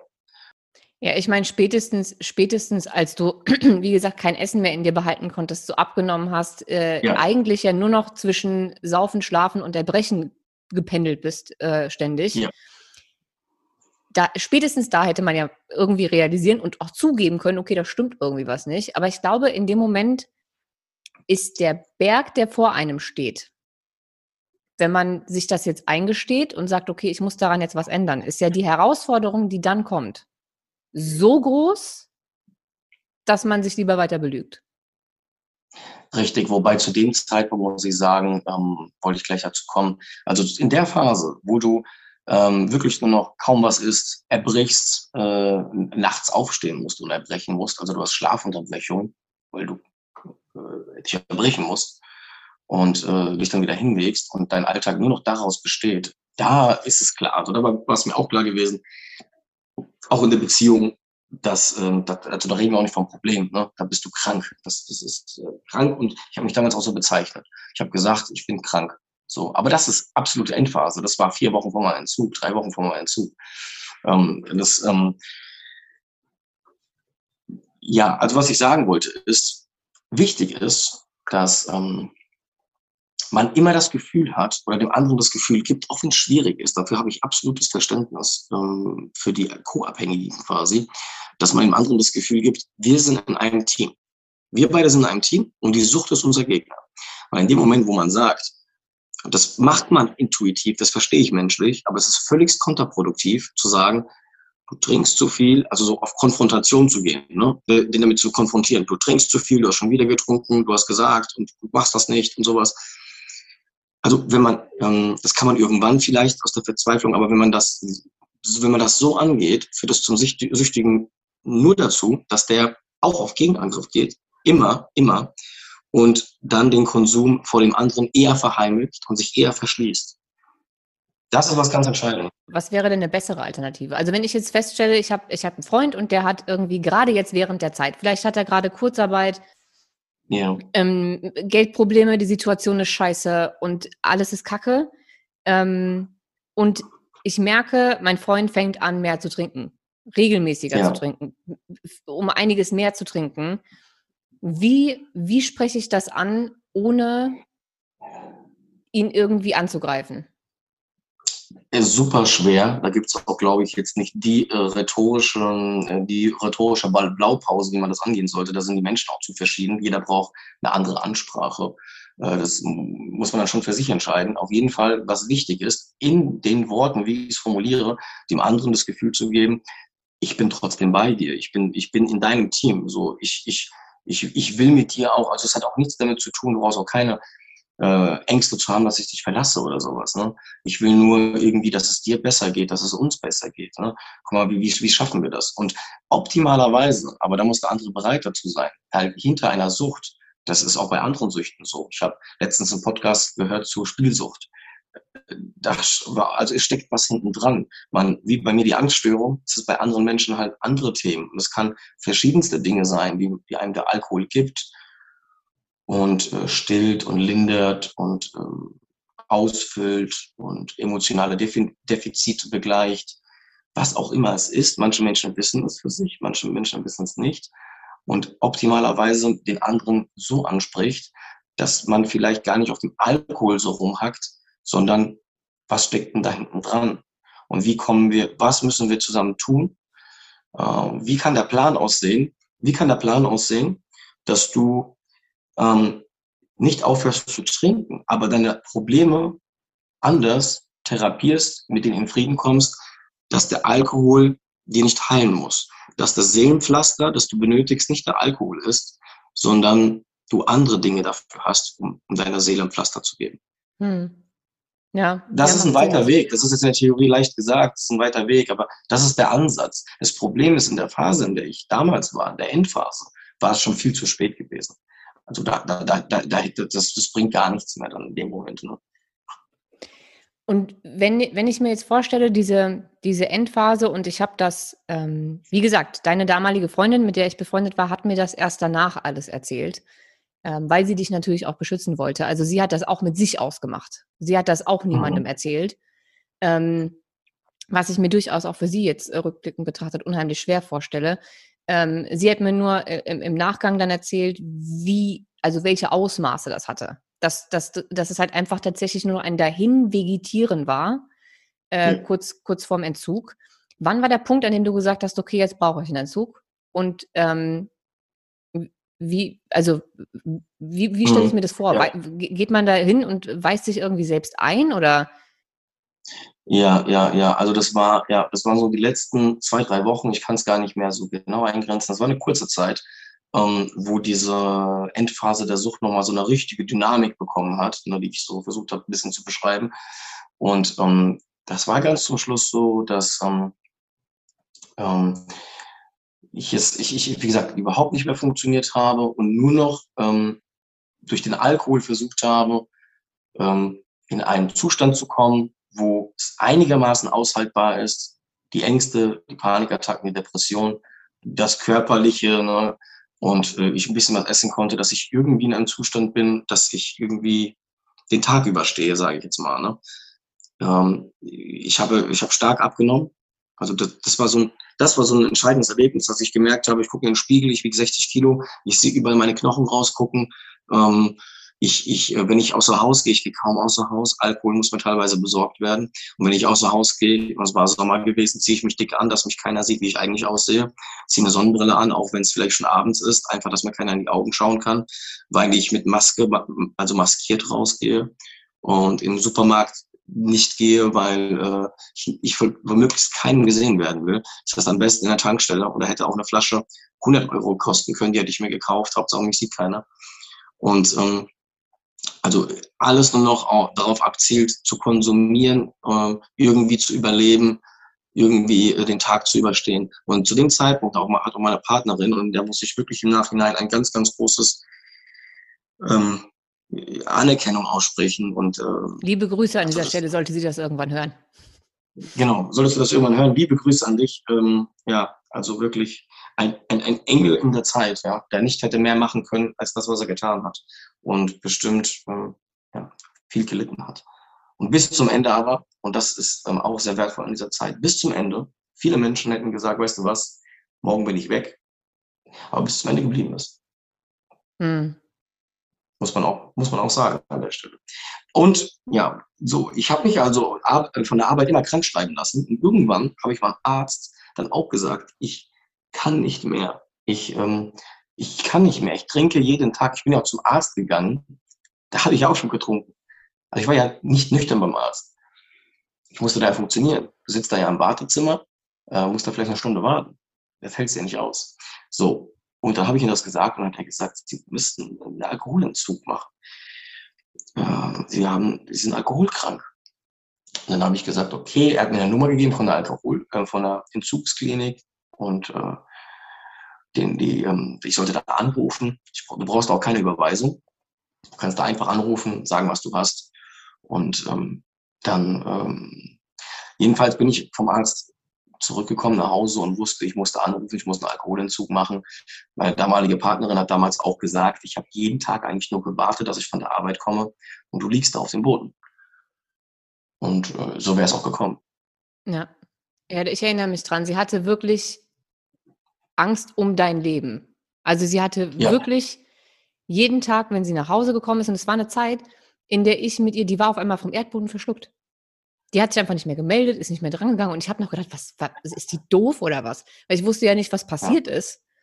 Ähm, weil sie mir das ja alles nicht erzählt hat. Und als sie dich dann, oder als du dich dann ähm, hast einweisen lassen und äh, dann auch tatsächlich hast dir helfen lassen, dann hat sie mir das erst alles erzählt. Mhm. Und da habe ich auch gedacht, okay, wow, weil diese Ängste, die sie jeden Tag hatte, äh, auf der Arbeit schon, sich nicht mehr konzentrieren zu können, weil man denkt, okay, ich komme nach Hause und mein Freund ist tot. Mhm. Eventuell irgendwie äh, so Bob Marley-like an seinem eigenen Erbrochenen erstickt oder sowas. Ja. Ähm, das muss ganz, ganz, ganz grausam gewesen sein. Diese, also nicht nur das mitzuerleben, und, und zu sehen und nicht helfen zu können, sondern auch diese Angst, die sie hat, dann diejenige ja. zu sein, die dich findet. Ja. Und sehr wahrscheinlich hat sie es ja nicht nur mir nicht erzählt, sondern auch deinen Eltern nicht oder so. Also sie hat sich ja sehr wahrscheinlich keine Hilfe auch von deiner Familie oder sowas geholt. Nein. Weil sie ja auch loyal nee. dir gegenüber bleiben wollte. Richtig. Und ich möchte mir nicht, also wie gesagt, ich kann nicht, ich kann es nicht oft genug erwähnen und sagen, Hut ab vor all, also vor ihr und vor all den Menschen, die das auch durchgemacht haben, was du da erleben musst. Du hast, äh, ne, wie du gerade beschrieben hast, Ängste, Todesängste, musst aber selber funktionieren, weil du selber im Job tätig bist. Musst das alles irgendwie kaschieren. Mit wem willst du denn reden? Das ist ein, äh, wie du schon gesagt hast, ähm, in dem Moment wendest du so viel Energie auf, wenn du dir das jemand anderen erzählst, äh, hast du ja auch wieder ein Thema und dann musst du dich mit dem auseinandersetzen, also eine Energie und so, die du nicht hast und so. Das ist sehr, sehr schwierig. Und ich wusste auch zu dem, zu dem Zeitpunkt dann, als ich hinzugehen wollte, dass ich ihr das nicht, also ich länger antun kann. Es ist kein Zustand. Erstens sterbe ich. Und zweitens kann ich dir das, ihr das, die Verantwortung auch auch wenn ich die Verantwortung für mich selber trage, aber trotzdem, man lebt in einer Beziehung, man sieht das, man bekommt das mit. Irgendwo fühlt man sich natürlich mitverantwortlich. Das, das, das konnte ich auch nicht mehr. Ähm, das ging nicht mehr. Und dann war es so gewesen, dass ich drei Tage oder zwei Tage, das weiß ich noch, nur im Bett gelegen habe und ihr gesagt habe, ich rufe in der Klinik jetzt an, ich mache einen Entzug und ähm, bis dahin muss ich es irgendwie schaffen. Und in, die, in der Zeit, in den zwei Tagen, bin ich nur noch vom Bett auf Toilette ins Bett zurück, habe auch da geraucht und sowas. Also ich bin noch nicht mal, ich bin noch nicht mal zum Rauchen aufgestanden. Und ähm, ja, da habe ich wirklich vor mich hin vegetiert. Da war auch eine Schüssel. Ich habe eine Schüssel geholt neben das Bett.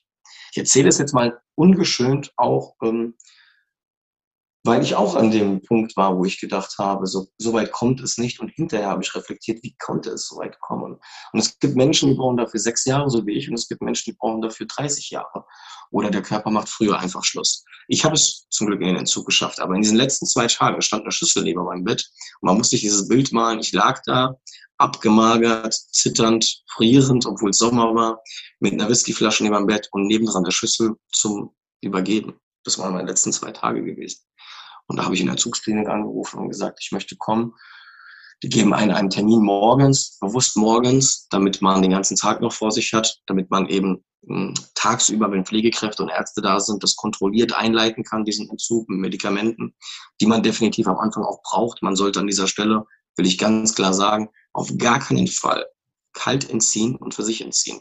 Das ist höchst gefährlich, höchst gefährlich. Ähm, es gibt Entzugserscheinungen, ähm, die sind so gefährlich, daran kann man auch sterben. Das muss an dieser Stelle gesagt sein, ganz wichtig. Man kann ins Delirium fallen. Ja, ich glaube auch an dem Punkt, wo du warst, also äh, wo wirklich nichts mehr geht, da ist das, glaube ich, keine gute Idee, das selbst zu machen. Alles vorher, bevor dieser ganze körperliche Verfall anfängt und sowas, da kann ich noch verstehen, dass Leute sagen, das kriege ich irgendwie selber hin. Ähm, ja. Aber an dem Punkt, an dem du warst, mit, mit komplett abgemagert, nur noch trinken, kotzen, trinken, kotzen, ähm, nicht mehr bewegen können, also völlig mhm. da auf die Idee zu kommen, zu sagen, ja, nee, ich stelle jetzt einfach die Flasche weg und das war's dann. Mach die, mach die ja. Zimmertür zu, sperr mich ein, in, in der Woche ist schon gut. So. Ja, das ist, glaube ich, lebensbedrohlich. Das ist lebensbedrohlich, aber ich würde trotzdem an der Stelle sagen, auch vorher, natürlich ist es dann ein bisschen eine andere Nummer, du kannst nie wissen, wie der Körper darauf reagiert, auch wenn du in diesem Stadium noch nicht bist. Immer im Zweifel lieber in die Klinik Klinik gehen allein schon deswegen, weil man da mental, man ist in einem geschützten Rahmen. Man ist bei Fachleuten, man wird überwacht. Es ist einfach immer empfehlenswerter und man kann nie wissen, nach Jahren, wie der Körper reagiert. Mhm. Also auch vorher würde ich das im Zweifel eher vorziehen. Wir haben zum Glück die Möglichkeit in Deutschland, das zu tun. Die Kliniken sind da sehr gut organisiert, wie ich das kennengelernt habe. Du rufst dort an. Ich habe in zwei Tagen einen Termin bekommen. Die haben mir gesagt, übermorgen kommen Sie um 8 Uhr. Und dann stand der Termin. Ja. Und, wie, ähm, wie, wie ist das? Du kommst da rein. Also erstmal, hol mich mal ab an dem Tag, wo du wusstest, okay, jetzt ist, das der, jetzt ist dieser Termin. Mal abgesehen ja. davon, wie das dort ist. Aber was geht in, in, in dem Kopf vor? Wenn du weißt, jetzt ist der Termin, ich fahre da jetzt hin oder ich werde abgeholt oder wie auch immer. Ähm, ja. Also es war, Entschuldigung, es war im Prinzip wirklich die letzten beiden Tage ein, ein, ein reiner Kampf. Hoffentlich schaffe ich das bis dahin. Also es war tatsächlich Todesangst. Wenn du das jetzt so aussprichst, ja. es war Todesangst. Du warst dir nicht ja, sicher, ob du das überlebst bis zu dem Termin. Ja, ja, doch, das kann man so sagen. Ja, ja, weil ich ja gemerkt habe, ich, ich schaffe es nicht mehr aufzustehen. Meine Beine haben mich auch gar nicht mehr richtig getragen und sowas. Also ich hatte Schwierigkeiten zu laufen ähm, gehabt und so. Mir war schwindelig permanent. Also ich war permanent schwindelig gewesen. Äh, ich hatte permanent Schweißausbrüche, Zittern, ja. Und ähm, ähm, Angst, Weinen, ganz viel geweint auch. Und ähm, da fängt man auch an zu beten. Also alles Mögliche, was man sich vorstellen kann, wirklich. Ne? Und ähm, äh, am liebsten wäre ich gleich aufgestanden, wäre dahin gefahren. Ne? Und ähm, ich habe auch kurzzeitig überlegt, ähm, soll ich in die Notaufnahme, soll ich einfach die 112 anrufen und die Notaufnahme fahren. Habe ich dann nicht gemacht. Und ähm, ja, diese zwei Tage waren halt so zeitlich absehbar, dass ich gesagt habe, das schaffe ich bis dahin noch. Die letzte Nacht habe ich gar nicht geschlafen. Da habe ich nur wach gelegen und mich gedreht und gedreht und auf die Uhr geschaut und auf die Uhr geschaut, wie viel Uhr wir haben, wie viel Uhr wir haben.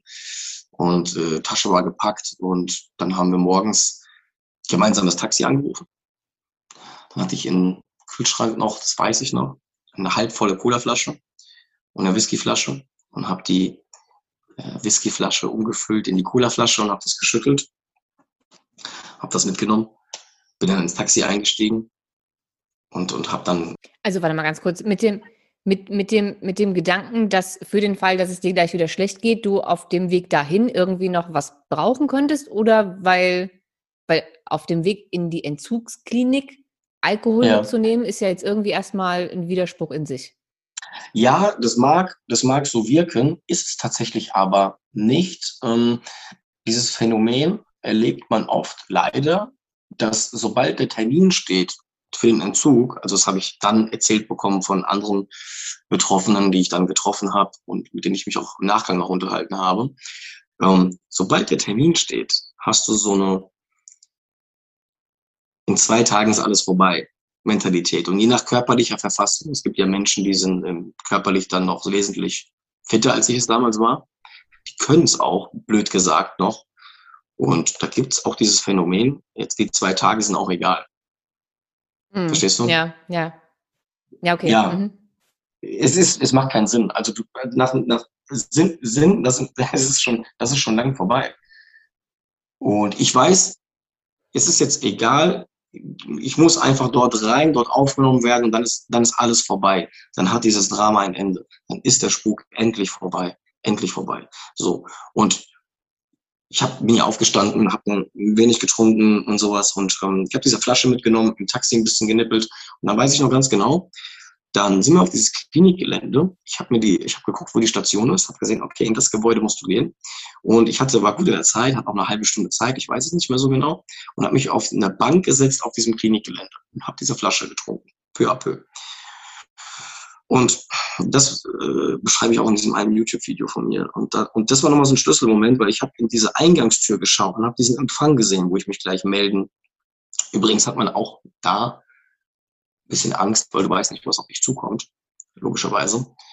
Aber der Leidensdruck, ich glaube, das habe ich ja jetzt erklärt, war so groß, dass das, aber da hätte ich theoretisch nochmal umdrehen können. Das war so der, der letzte Punkt, wo man hätte umdrehen können.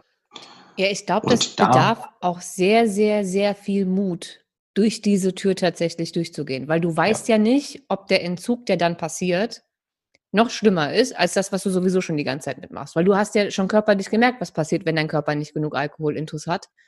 Richtig. Das heißt, die Angst vor dem, was da noch kommen könnte, ähm, stelle ich mir enorm vor. Und dann trotzdem den Mut zu haben, zu sagen, okay, aber so kann es wirklich nicht mehr weitergehen, weil sonst ja. ähm, lebe ich einfach nicht mehr lange.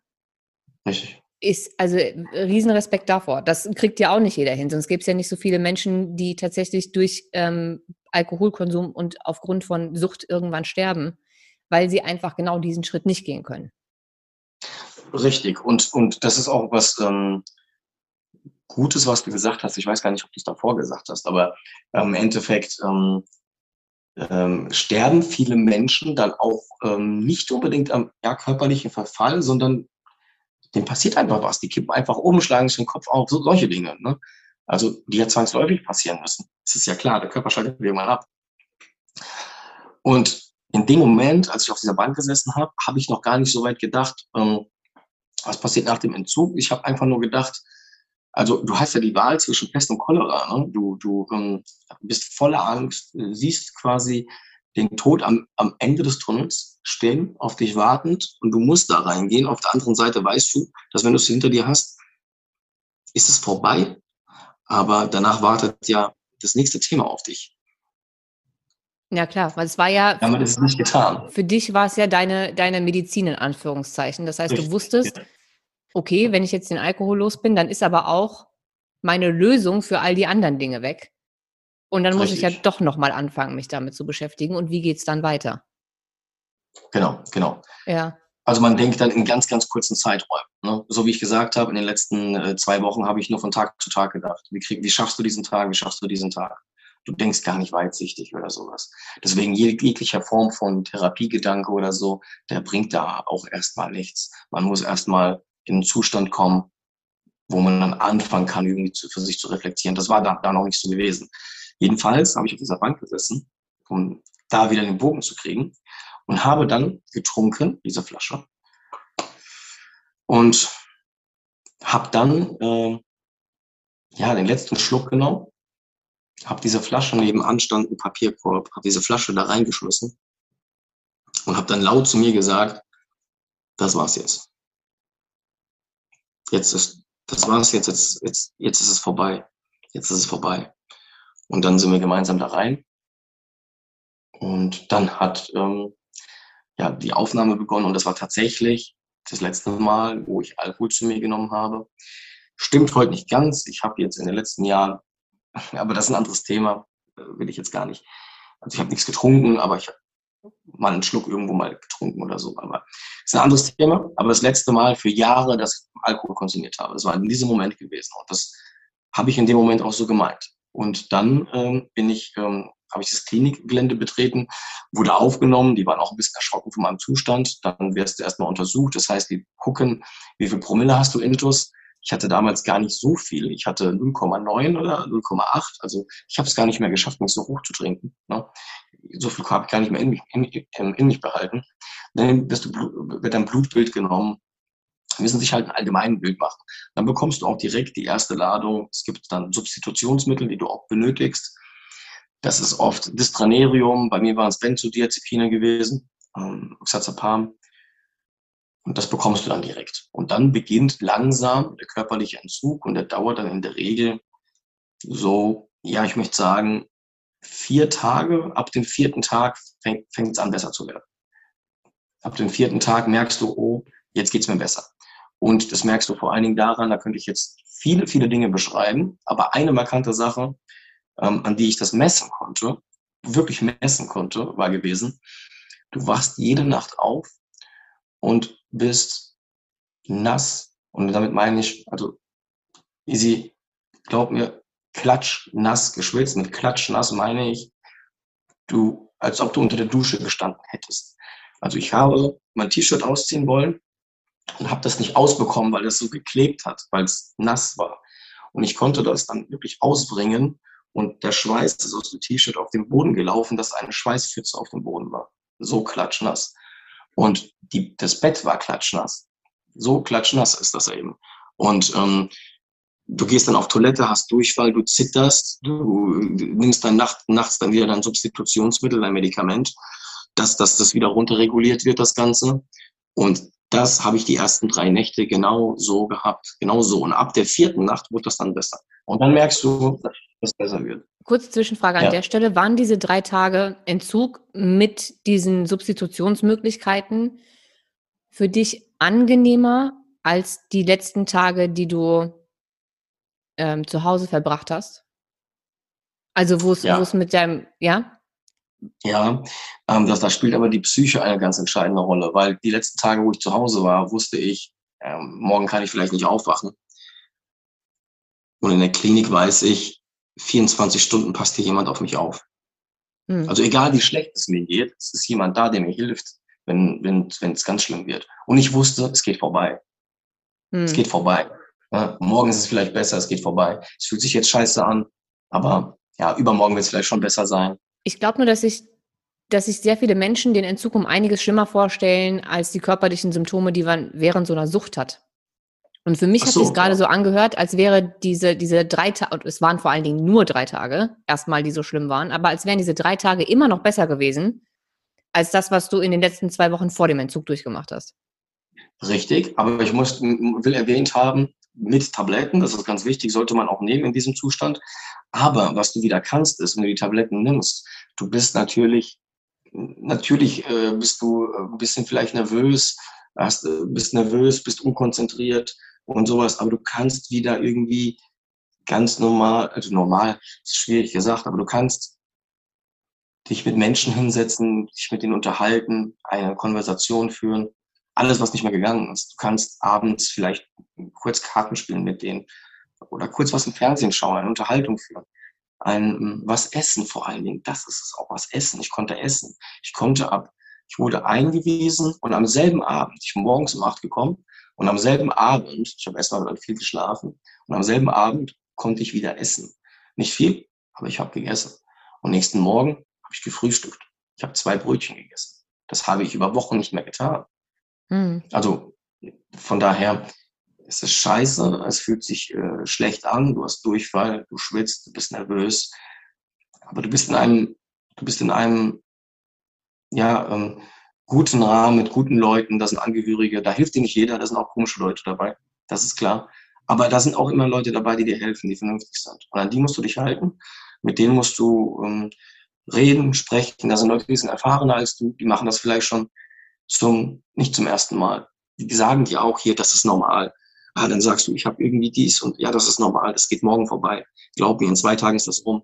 Verstehst du? Das ist eine unheimlich große Hilfe. Und diese drei Tage hätte ich viel, viel früher machen sollen. Und wenn du sagst, ab dem vierten Tag war es dann besser, ab wann hast du dich wenig, so wenigstens einigermaßen wieder am Leben, also lebendig, nicht am Leben gefühlt, lebendig gefühlt? Das war tatsächlich, deswegen mache ich diesen vierten Tag immer so aus, weil, ähm, ganz kurz, der dritte Tag, das sagen auch viele, warum das so ist, weiß ich nicht, ob das vielleicht nur subjektiv ist. Aber viele sagen, also der dritte Tag war für mich der schlimmste. komisch, komischerweise. Das fühlt sich so an, ich beschreibe das immer so, als ob die Sucht ein letztes Mal zurückkommt und dich ein letztes Mal versucht zu überreden, indem sie dir körperliche Symptome gibt und noch einmal dich schüttelt und noch einmal dir sagt, hm, ich will aber, ich will aber, so, ne? Das ist am dritten Tag irgendwie, fühlt sich das am schlimmsten an und viele haben mir das so berichtet. Und wenn du diesen dritten Tag überstehst und am vierten Tag aufwachst, merkst du, habe ich gemerkt, die Nacht war schon besser und habe gemerkt, da hat es dann auch begonnen, dass es mir besser ging, dass die Tabletten runterdosiert wurden, ich wurde klarer. Und dann am vierten Tag hat es angefangen, wo ich mir zum ersten Mal die Frage stellen konnte, hey, wie konnte es überhaupt so weit kommen? Was hast du eigentlich die letzten Wochen und Monate gemacht? Da habe ich angefangen zu reflektieren für mich. Und ich weiß noch, weil solange die Gefahr besteht, das ist übrigens auch eine schwere Nebenwirkung, du könntest einen epileptischen Anfall bekommen. Die Gefahr ist da, deswegen darfst du am Anfang die Station auch nicht verlassen. Und ich glaube, am vierten oder fünften Tag habe ich, du musst dir auch vorstellen, ich habe ausgesehen. Ich war nicht beim Friseur und ich sah auch ungepflegt aus. Und ähm, dann habe ich zu jemandem gesagt, hier in der Nähe ist ein Friseur. Ähm, lass uns da hingehen. Und im Beisein von einem anderen Patienten, ähm, der dich begleitet eben sozusagen, darfst du das Klinikgelände verlassen. Und trägst du dich aus und dann ähm, sind wir zu diesem Friseur gegangen. Und da hatte ich seit Wochen einen Friseur gesehen und das war für mich eine richtige Challenge, da stillzuhalten. Ich habe immer noch ein bisschen geschwitzt und sowas alles. Und dann bin ich zurückgekommen in die Klinik und du bist da ja in deiner Bubble, in deiner Blase. Ne? Und dann haben auch die anderen Patienten, die mich jetzt schon ein paar, paar Tage kannten, gesehen, oh, du warst beim Friseur und sowas ist für dich ein Fortschritt. Und du guckst in den Spiegel und du siehst nicht den Tod, den du noch vor ein paar Tagen gesehen hast, sondern du siehst, dass äh, hinter dem Ganzen eigentlich ein ganz ansehnlicher Mensch steckt, der eigentlich äh, nur vielleicht äh, was gesucht hat und sich in was verrannt hat und eigentlich nur andere Dinge wollte halt. Ne? So.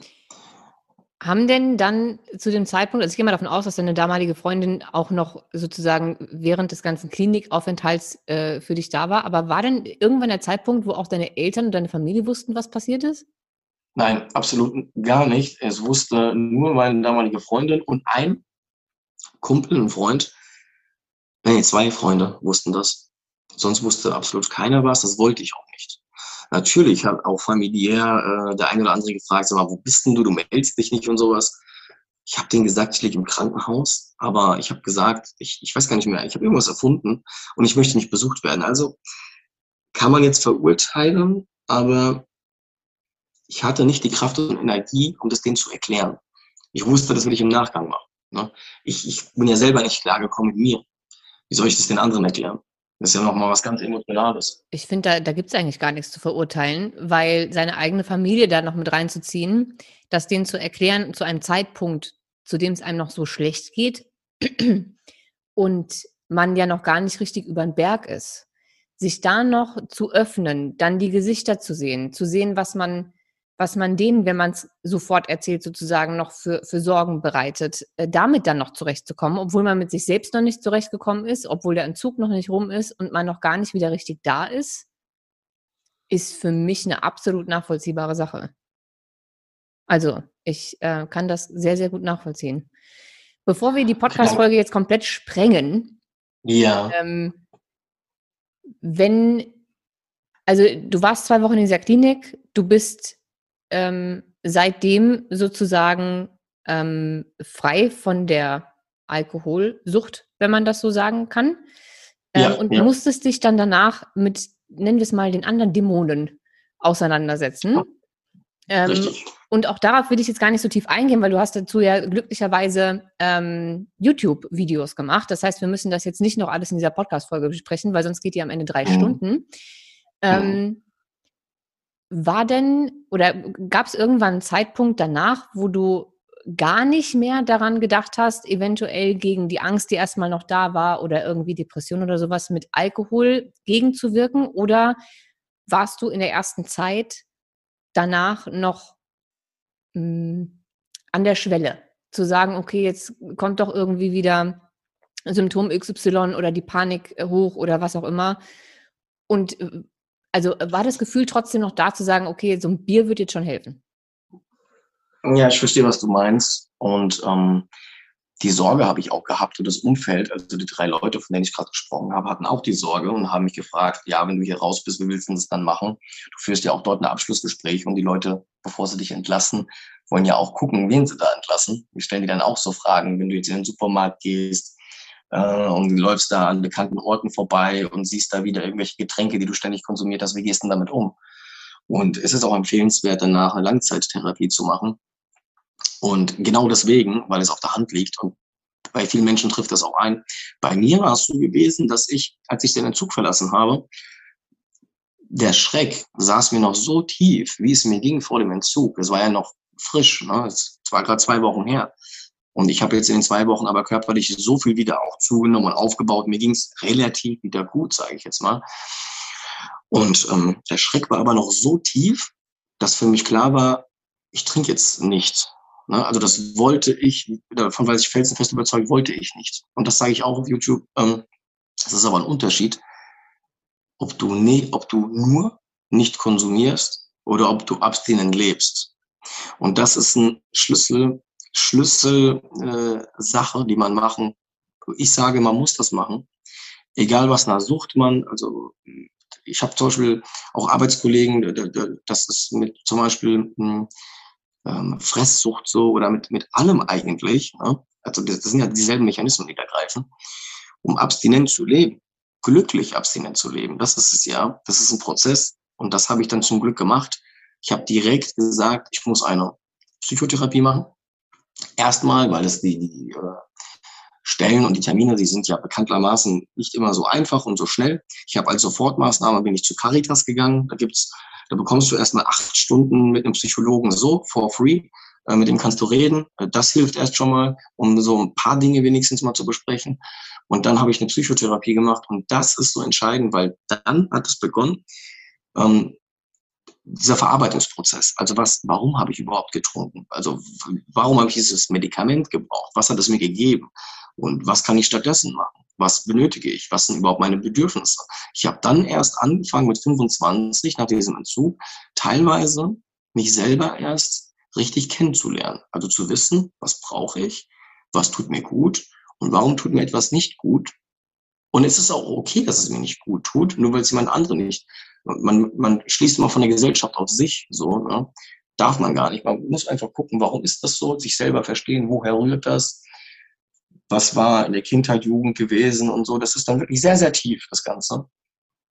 Und wenn du dabei ins Reine kommst und für die Strategien entwickelst und davon, ich rede nicht von Strategien, wie ich im Supermarkt um den Alkohol drumherum komme, weil das ist einfach nur, ähm, dann bist du ja noch im Kopf süchtig. Ja, also mhm. dann brauchst du noch den Alkohol als Pflaster.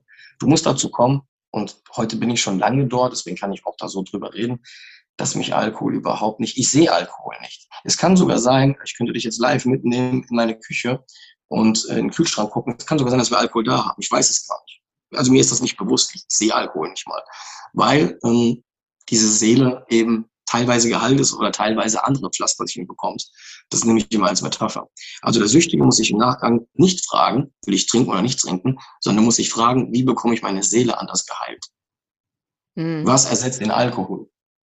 Das ist der Schlüssel. Und das ist ein Prozess und das ist anstrengend. Damit wir vielleicht da ähm, erst gar nicht hinkommen oder damit wir vielleicht noch was mitgeben können ähm, bei Leuten, die vielleicht jetzt gerade noch so in diesem Anfangsstadium sind, wo du ja auch mal warst, wo man noch denkt, naja, also ja, ich brauche Alkohol, damit ich irgendwie runterkomme, damit meine Symptome weggehen, damit was auch immer. Ähm, und anstatt dann tatsächlich weiter in die Sucht zu gehen und das so weit zu treiben, wie du es getrieben hast.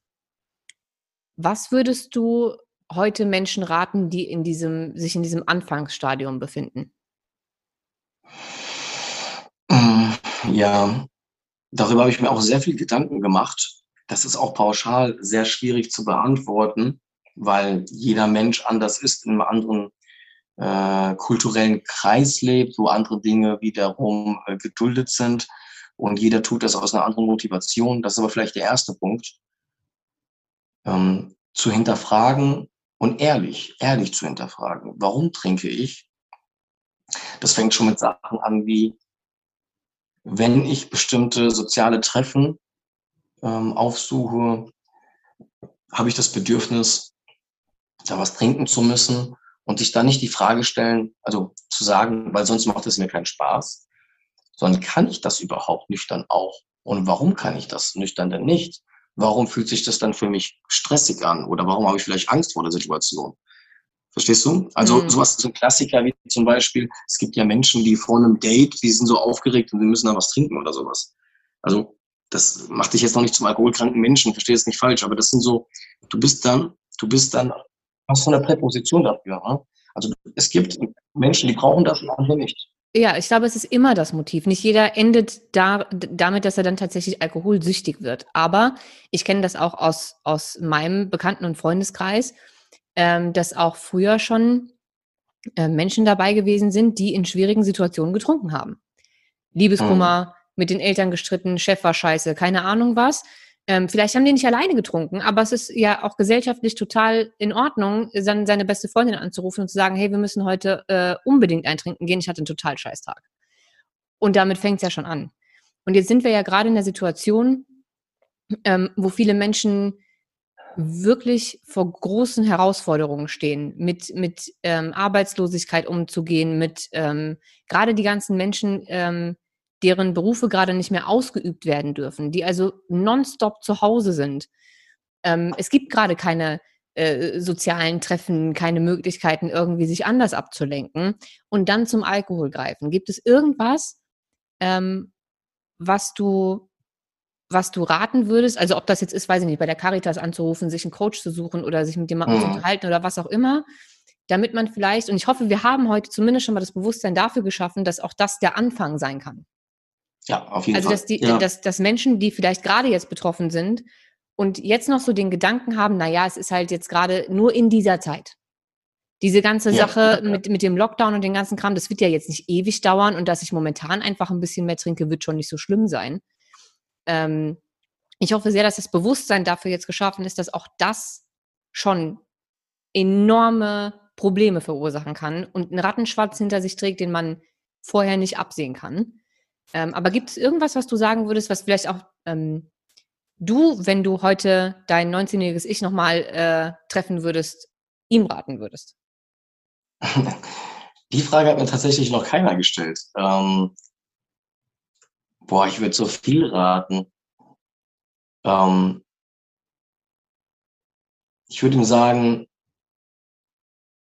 mach dir nicht so viel Gedanken, was andere über dich denken.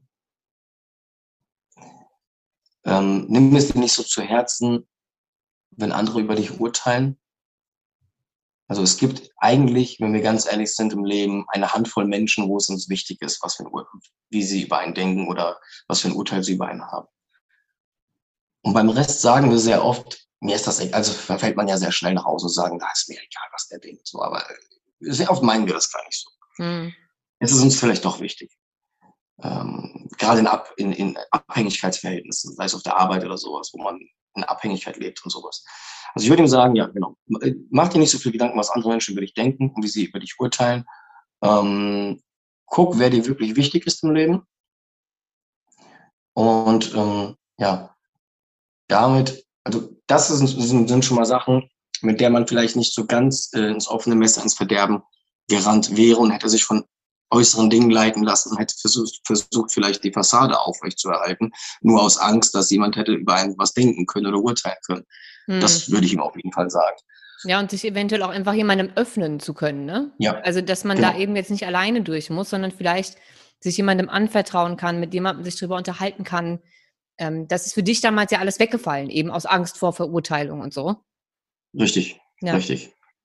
Und genau, such den, such den Kontakt zu den Menschen, hol, hol die Hilfe. Ne? Also das könnte man jetzt so ähm, ganz allgemein sagen, Hilfe kann alles sein, ob es der familiä familiäre Kreis erstmal ist. Also erstmal ist es wichtig, überhaupt mit jemandem darüber zu sprechen, ob das ein guter Freund, der familiäre Kreis ist oder sonst jemand. Aber die Menschen müssen sich darüber bewusst sein, wenn eine psychische Erkrankung hinten dran steckt, egal was hinten dran steckt, eine Sucht oder was auch immer, ähm, die, der, der interne Kreis, gegen den man sich öffnet, das tut zwar erstmal gut zu reden, reden ist immer gut, Verständnis zu schaffen ist immer gut. Es ist immer gut, dass die anderen dann wissen, was mit einem vorgeht. Man muss keine Maske tragen, man muss kein Schauspiel machen.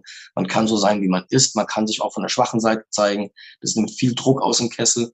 Aber langfristig, und das ist wichtig, kann keiner von diesen Menschen ein Psychotherapeut sein.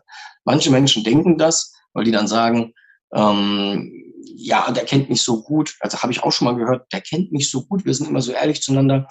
Leute, wenn ihr das hört, seid, lasst euch gesagt sein, jeder Mensch, der euch gut kennt, ist der schlechteste Psychologe. Das heißt nicht, dass er es nicht gut mit euch meint, aber er ist in allen Dingen voreingenommen euch gegenüber, weil er euch eben kennt. Und das kann nicht funktionieren. Er kann euch nicht die richtigen Fragen stellen. Ne? Das meint er nicht böse, aber er besitzt nicht dieses abstrakte Denken. Ihr müsst zu jemandem gehen, der euch nicht kennt, der jede Frage zum ersten Mal von euch hört und erstmal ganz objektiv, abstrakt denkt, okay, und wie kommen Sie dazu? Erklären Sie mir das mal. Warum denken Sie so über sich? Okay, woher kommt das? Und jemand aus eurem Umfeld kann das gar nicht. Das funktioniert nicht. So. Und deswegen ist es auch so wichtig, zu einem jemand Neutralen zu gehen, ähm, um mit dem darüber zu sprechen. Erst dann könnt ihr an euch arbeiten und in der Tiefe arbeiten. Und deswegen redet darüber, öffnet euch und umso mehr Leute ja, sich öffnen und darüber sprechen und nicht nur unter vorgehaltener Hand, umso mehr wird es auch gesellschaftlich aufgebrochen, dieses Stigma. Das wird nicht von heute auf morgen passieren. Das wäre mein Wunsch. Wir haben auch davor darüber gesprochen, dass es vielleicht irgendwann mal in Schulen und sowas.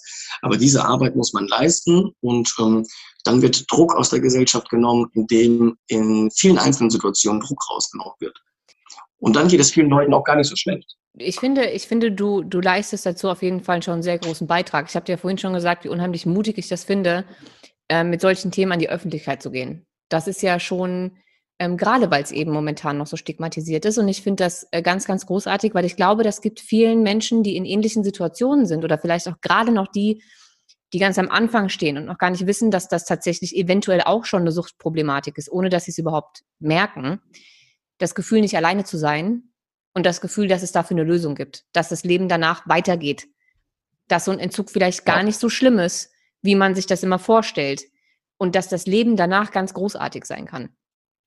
Ich, Richtig. Ich glaube, das ist das Gefühl, was, was rüberkommt, wenn man sich deine ganzen Videos anguckt. Ähm, und ich werde auf jeden Fall gucken, dass ich ähm, jetzt gleich noch alles zusammen recherchiere, was man äh, aktuell an Hilfe findet und unten in die Shownotes packe um eben alle möglichen äh, Seelsorge-Hotlines, ähm, es gibt auch, glaube ich, Hotlines, wenn ich mich nicht irre, speziell ähm, für, für ein Problem mit Alkohol oder Suchterkrankungen. Ähm, ich werde auch gucken, dass ich irgendwie die Caritas und alles, was ich finde an, an Möglichkeiten, wo man sich jetzt an irgendwen wenden kann, zu verlinken. Für den Fall, dass jetzt irgendwer tatsächlich denkt, okay, vielleicht wäre es mal nicht schlecht, ähm, mit jemandem zu sprechen. Ähm, jetzt gegen Ende der Folge habe ich noch zwei Fragen, die ich ja. jedem meiner Gäste stelle. Nummer okay. eins. Ja. Ähm, ein Buch, das du selbst gelesen hast und jedem empfehlen würdest. Ähm, spontan fällt mir eins ein, ähm, habe ich letztens auch in einem YouTube-Video von mir verlinkt, Panikattacken von ähm, Klaus Bernhard. Hört sich erstmal sehr großartig, hört sich erstmal sehr speziell an, weil man sich erstmal denkt, Panikattacken, mh, hm, ne? aber Leute, ich sage euch, auch Leute, die keine Panikattacken haben, sehr interessant sehr interessant. Ähm, ich glaube, es ist auch gar nicht nur Richtung äh, Panikattacken, sondern gegen, ähm, was heißt gegen? Es erklärt nicht nur Panikattacken und mögliche verschiedene Ursachen, sondern, wenn ich mich nicht irre, und ich, da ist schon ein paar Jahre her, dass ich es gelesen habe, ähm, wenn ich mich nicht irre, aber auch alle möglichen Phobien, Angststörungen und ich glaube sogar in Richtung Depressionen ähm, mhm. mit sozusagen einer, einem Selbsthilfeteil. Und ich glaube, ja. dass, dass die Inhalte und auch die Methode von Klaus Bernhard, ähm, die ja nicht nur hilft bei Angststörungen oder Panikattacken, sondern durchaus auch bei Melancholie und Depressionen, dass das gerade in der aktuellen Situation vielleicht gar nicht so verkehrt ist, sich da den einen oder anderen Tipp mal mitzunehmen. Um einfach. Äh, Darf ich ganz kurz da rein, sorry, dass ich unterbreche. Ähm, das ist, war mir vorhin im Kopf gewesen, das habe ich aber, ich habe den Faden verloren, weil du gesagt hast, ähm, aktuell in der Situation, wenn Leute ähm, nicht, das wollte ich nur ganz kurz einschieben, tut mir leid, ähm, weil, weil, weil wir jetzt in dieser besonderen Zeit leben, wo viele Leute eben die Probleme haben, dass sie vielleicht nicht zur Arbeit gehen können und sowas. Ne? Und ähm, das ist vielleicht sogar, ähm, wollte ich nur sagen, ganz gut, weil man im Alltag ja sehr oft von sich wegrennt und seinen Problemen, es muss ja nicht der Alkohol sein, kann auch die Arbeit sein, Workaholics, was auch immer. All diese Dinge, in die wir uns da stürzen und vor uns selber, unseren Problemen, wenn wir sie denn haben, ne, äh, wegrennen und ablenken, bis wir dann irgendwann ins Bett fallen und aufstehen, morgens wieder aufstehen, dass jetzt die Zeit ist, wo das vielleicht an die Oberfläche kommt, weil man nicht mehr wegrennen kann. Und egal, ob es der Alkohol ist oder in was man sich da flüchtet oder Depressionen sind oder egal was es ist, das kommt jetzt vielleicht so an die Oberfläche. Und das kann ich nur den Leuten raten, das zu nutzen, diese Zeit, um mit sich zu arbeiten. Das kann man vielleicht selber nicht, aber sich jetzt Hilfe zu suchen. Und jetzt ist auch der richtige Indikator, Indikator dafür und vielleicht zu überlegen, okay, jetzt bin ich mit mir alleine und jetzt ist nichts da im Außen. Ich bin nur für mich. So, jetzt bin ich ganz roh, wie ich bin. Und wenn ich mich dann so fühle, wie ich mich fühle, und das war vielleicht schon lange so gewesen, ich habe das immer nur weggeschoben, dann kann ich jetzt die Zeit vielleicht nutzen. Jetzt ist es ruhig genug, um genau da dran zu gehen.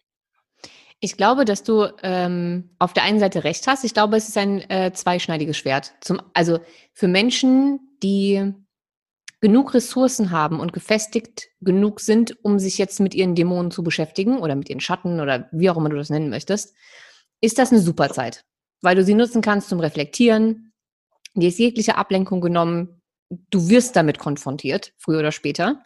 Ähm, und ich glaube, dass einige Menschen das ähm, jetzt ganz toll machen und sagen, jawohl, ja, jetzt kommen alle möglichen Dinge hoch und ähm, irgendwie finde ich es richtig scheiße, alleine zu Hause zu sein. Und äh, warum fühle ich mich eigentlich so schlecht? Und warum werde ich jetzt nervös? Und warum und warum und warum? Das ist eine mega gute Zeit zum Reflektieren. Ich glaube aber, dass leider sehr, sehr, sehr viele Menschen ähm, so wenig Resilienz und Ressourcen haben, also schon vorher hatten und jetzt aufgrund der Situation und der Probleme, die jetzt noch on top für sie eventuell kamen, ähm, dass es sie erschlägt.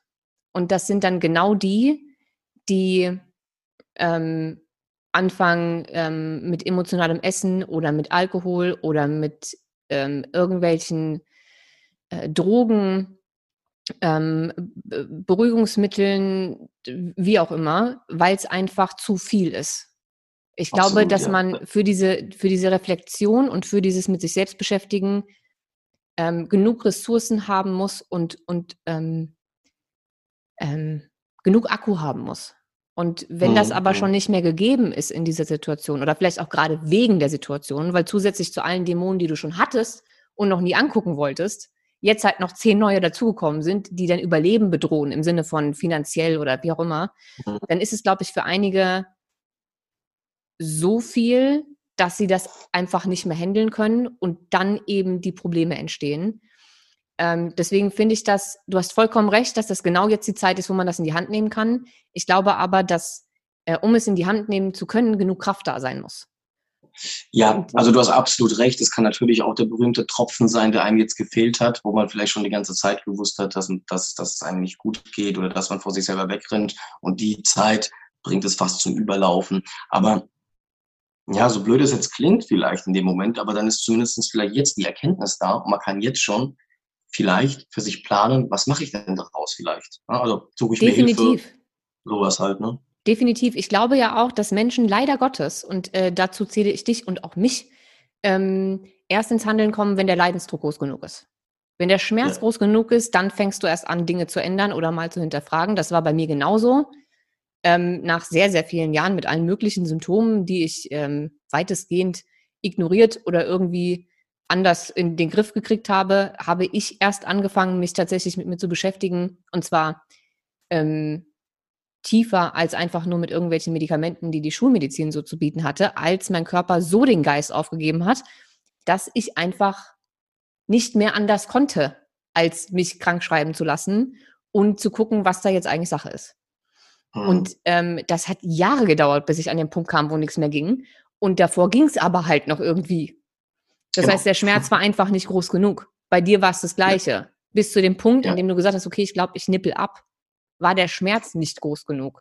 Und deswegen glaube ich, dass Schmerz, so scheiße das auch ist, und so unangenehm die Sachen jetzt auch sind, unabhängig davon, was es ist. Bei dir war es erst die Angststörung, dann ähm, das Alkoholproblem, bei mir waren es diverse körperliche äh, Dinge, die aber zu ganz, ganz miserablen Symptomen geführt haben. Es ist völlig egal, ähm, was jetzt der Knackpunkt oder was jetzt das Problem eigentlich ist. Aber erst wenn der Schmerz groß genug ist, ist man bereit, genauer hinzugucken.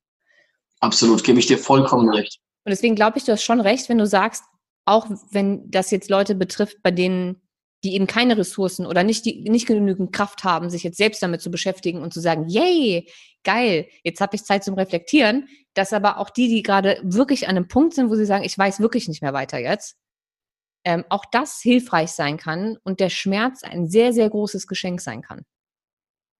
Oh ja, das sieht man in dem Moment nicht, aber das ist was Wahres, was du sagst. Ne? Ich meine, wenn ich jetzt über die Zeit, jedes Mal, wenn ich über die Zeit spreche, ähm, tut es ja auch ein, also es macht was mit dir, ne? du tauchst ja wieder in die Zeit ein, obwohl das Ganze schon zehn Jahre her ist.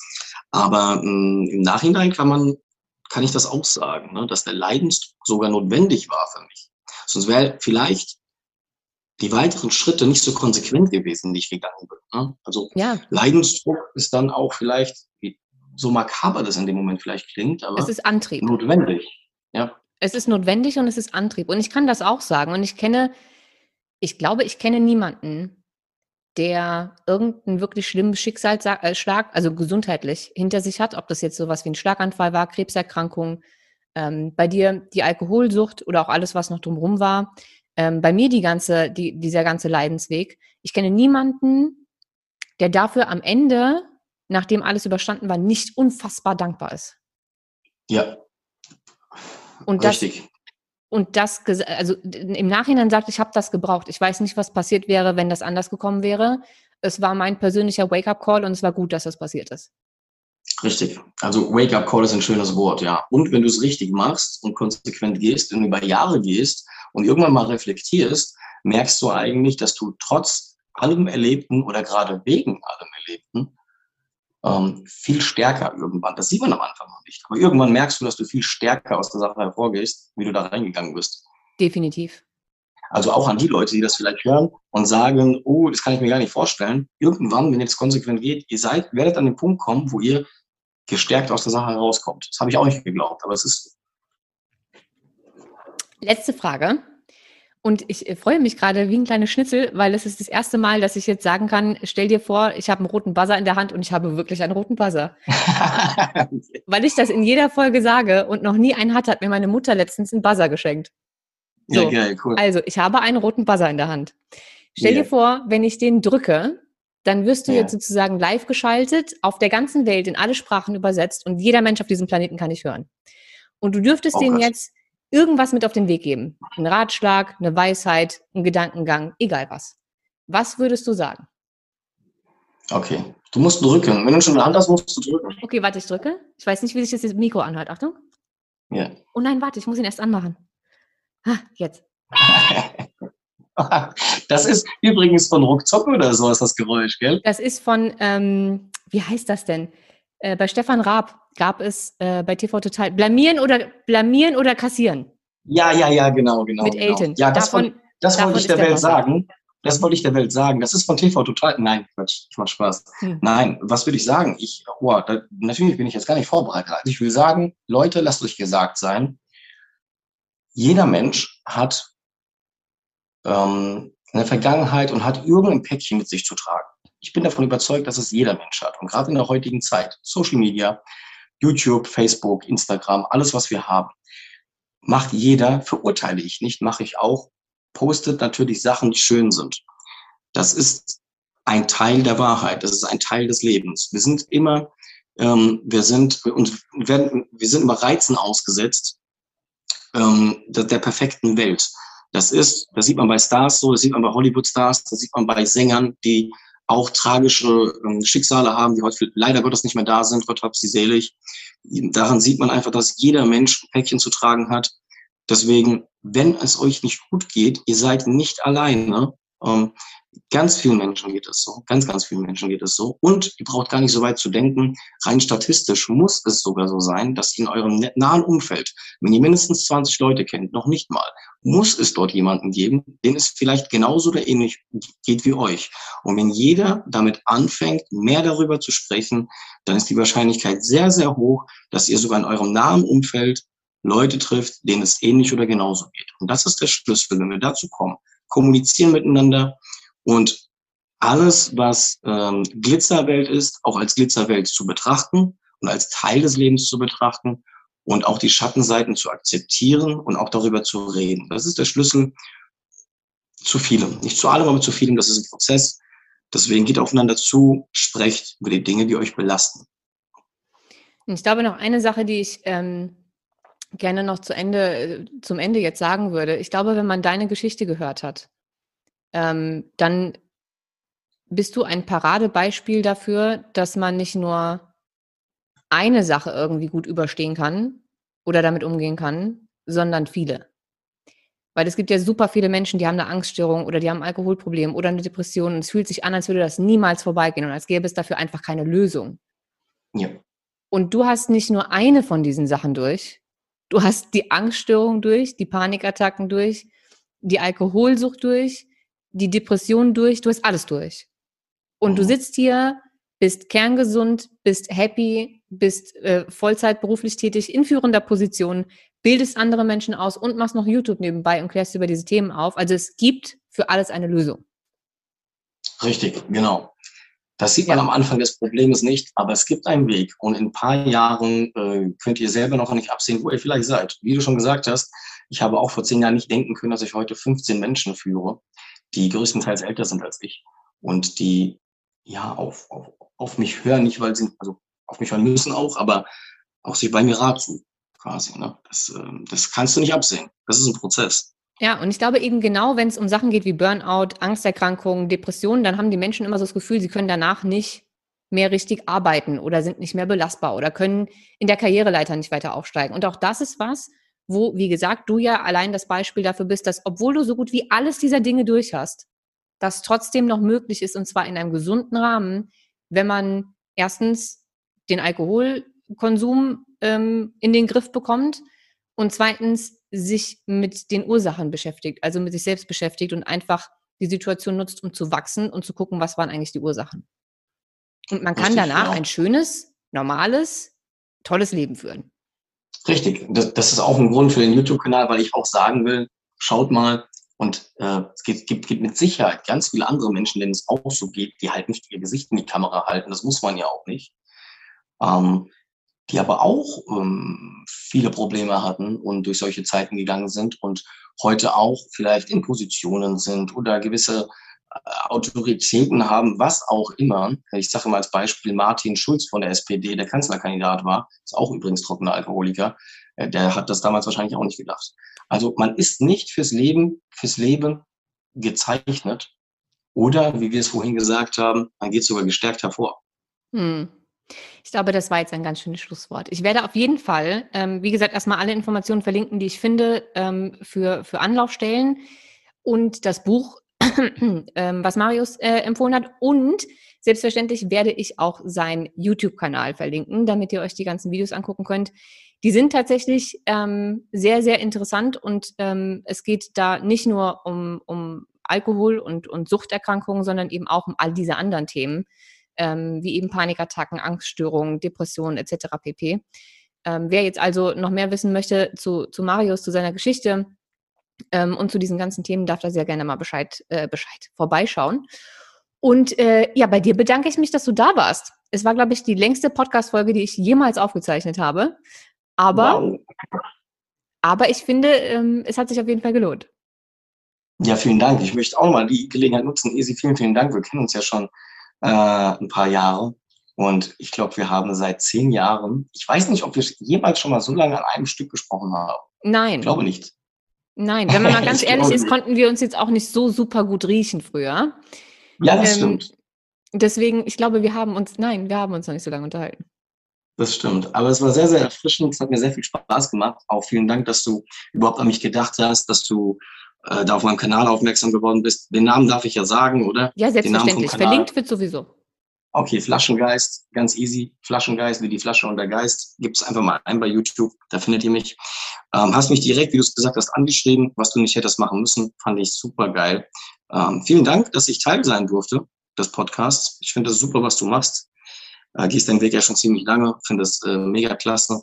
Ähm, habe mich auch jederzeit wohlgefühlt hier bei dir im Talk, im Gespräch. Das freut mich sehr. Vielleicht, vielleicht den Menschen ein ähm, schönes Gefühl, auch wenn wir uns jetzt kannten, aber ich glaube, auch wenn man dich nicht kennt, ist das sehr angenehm, mit dir zu sprechen. Vielen Dank dafür. Vielen Dank für die Blumen, das nehme ich so sehr gerne an. Ähm, dann ja. verabschiede ich mich von dir und von den Zuhörern. Wir hören uns alle nächste Woche wieder und bis dahin bleibt alle schön gesund und guckt euch die ganzen Links an. Ciao, ciao.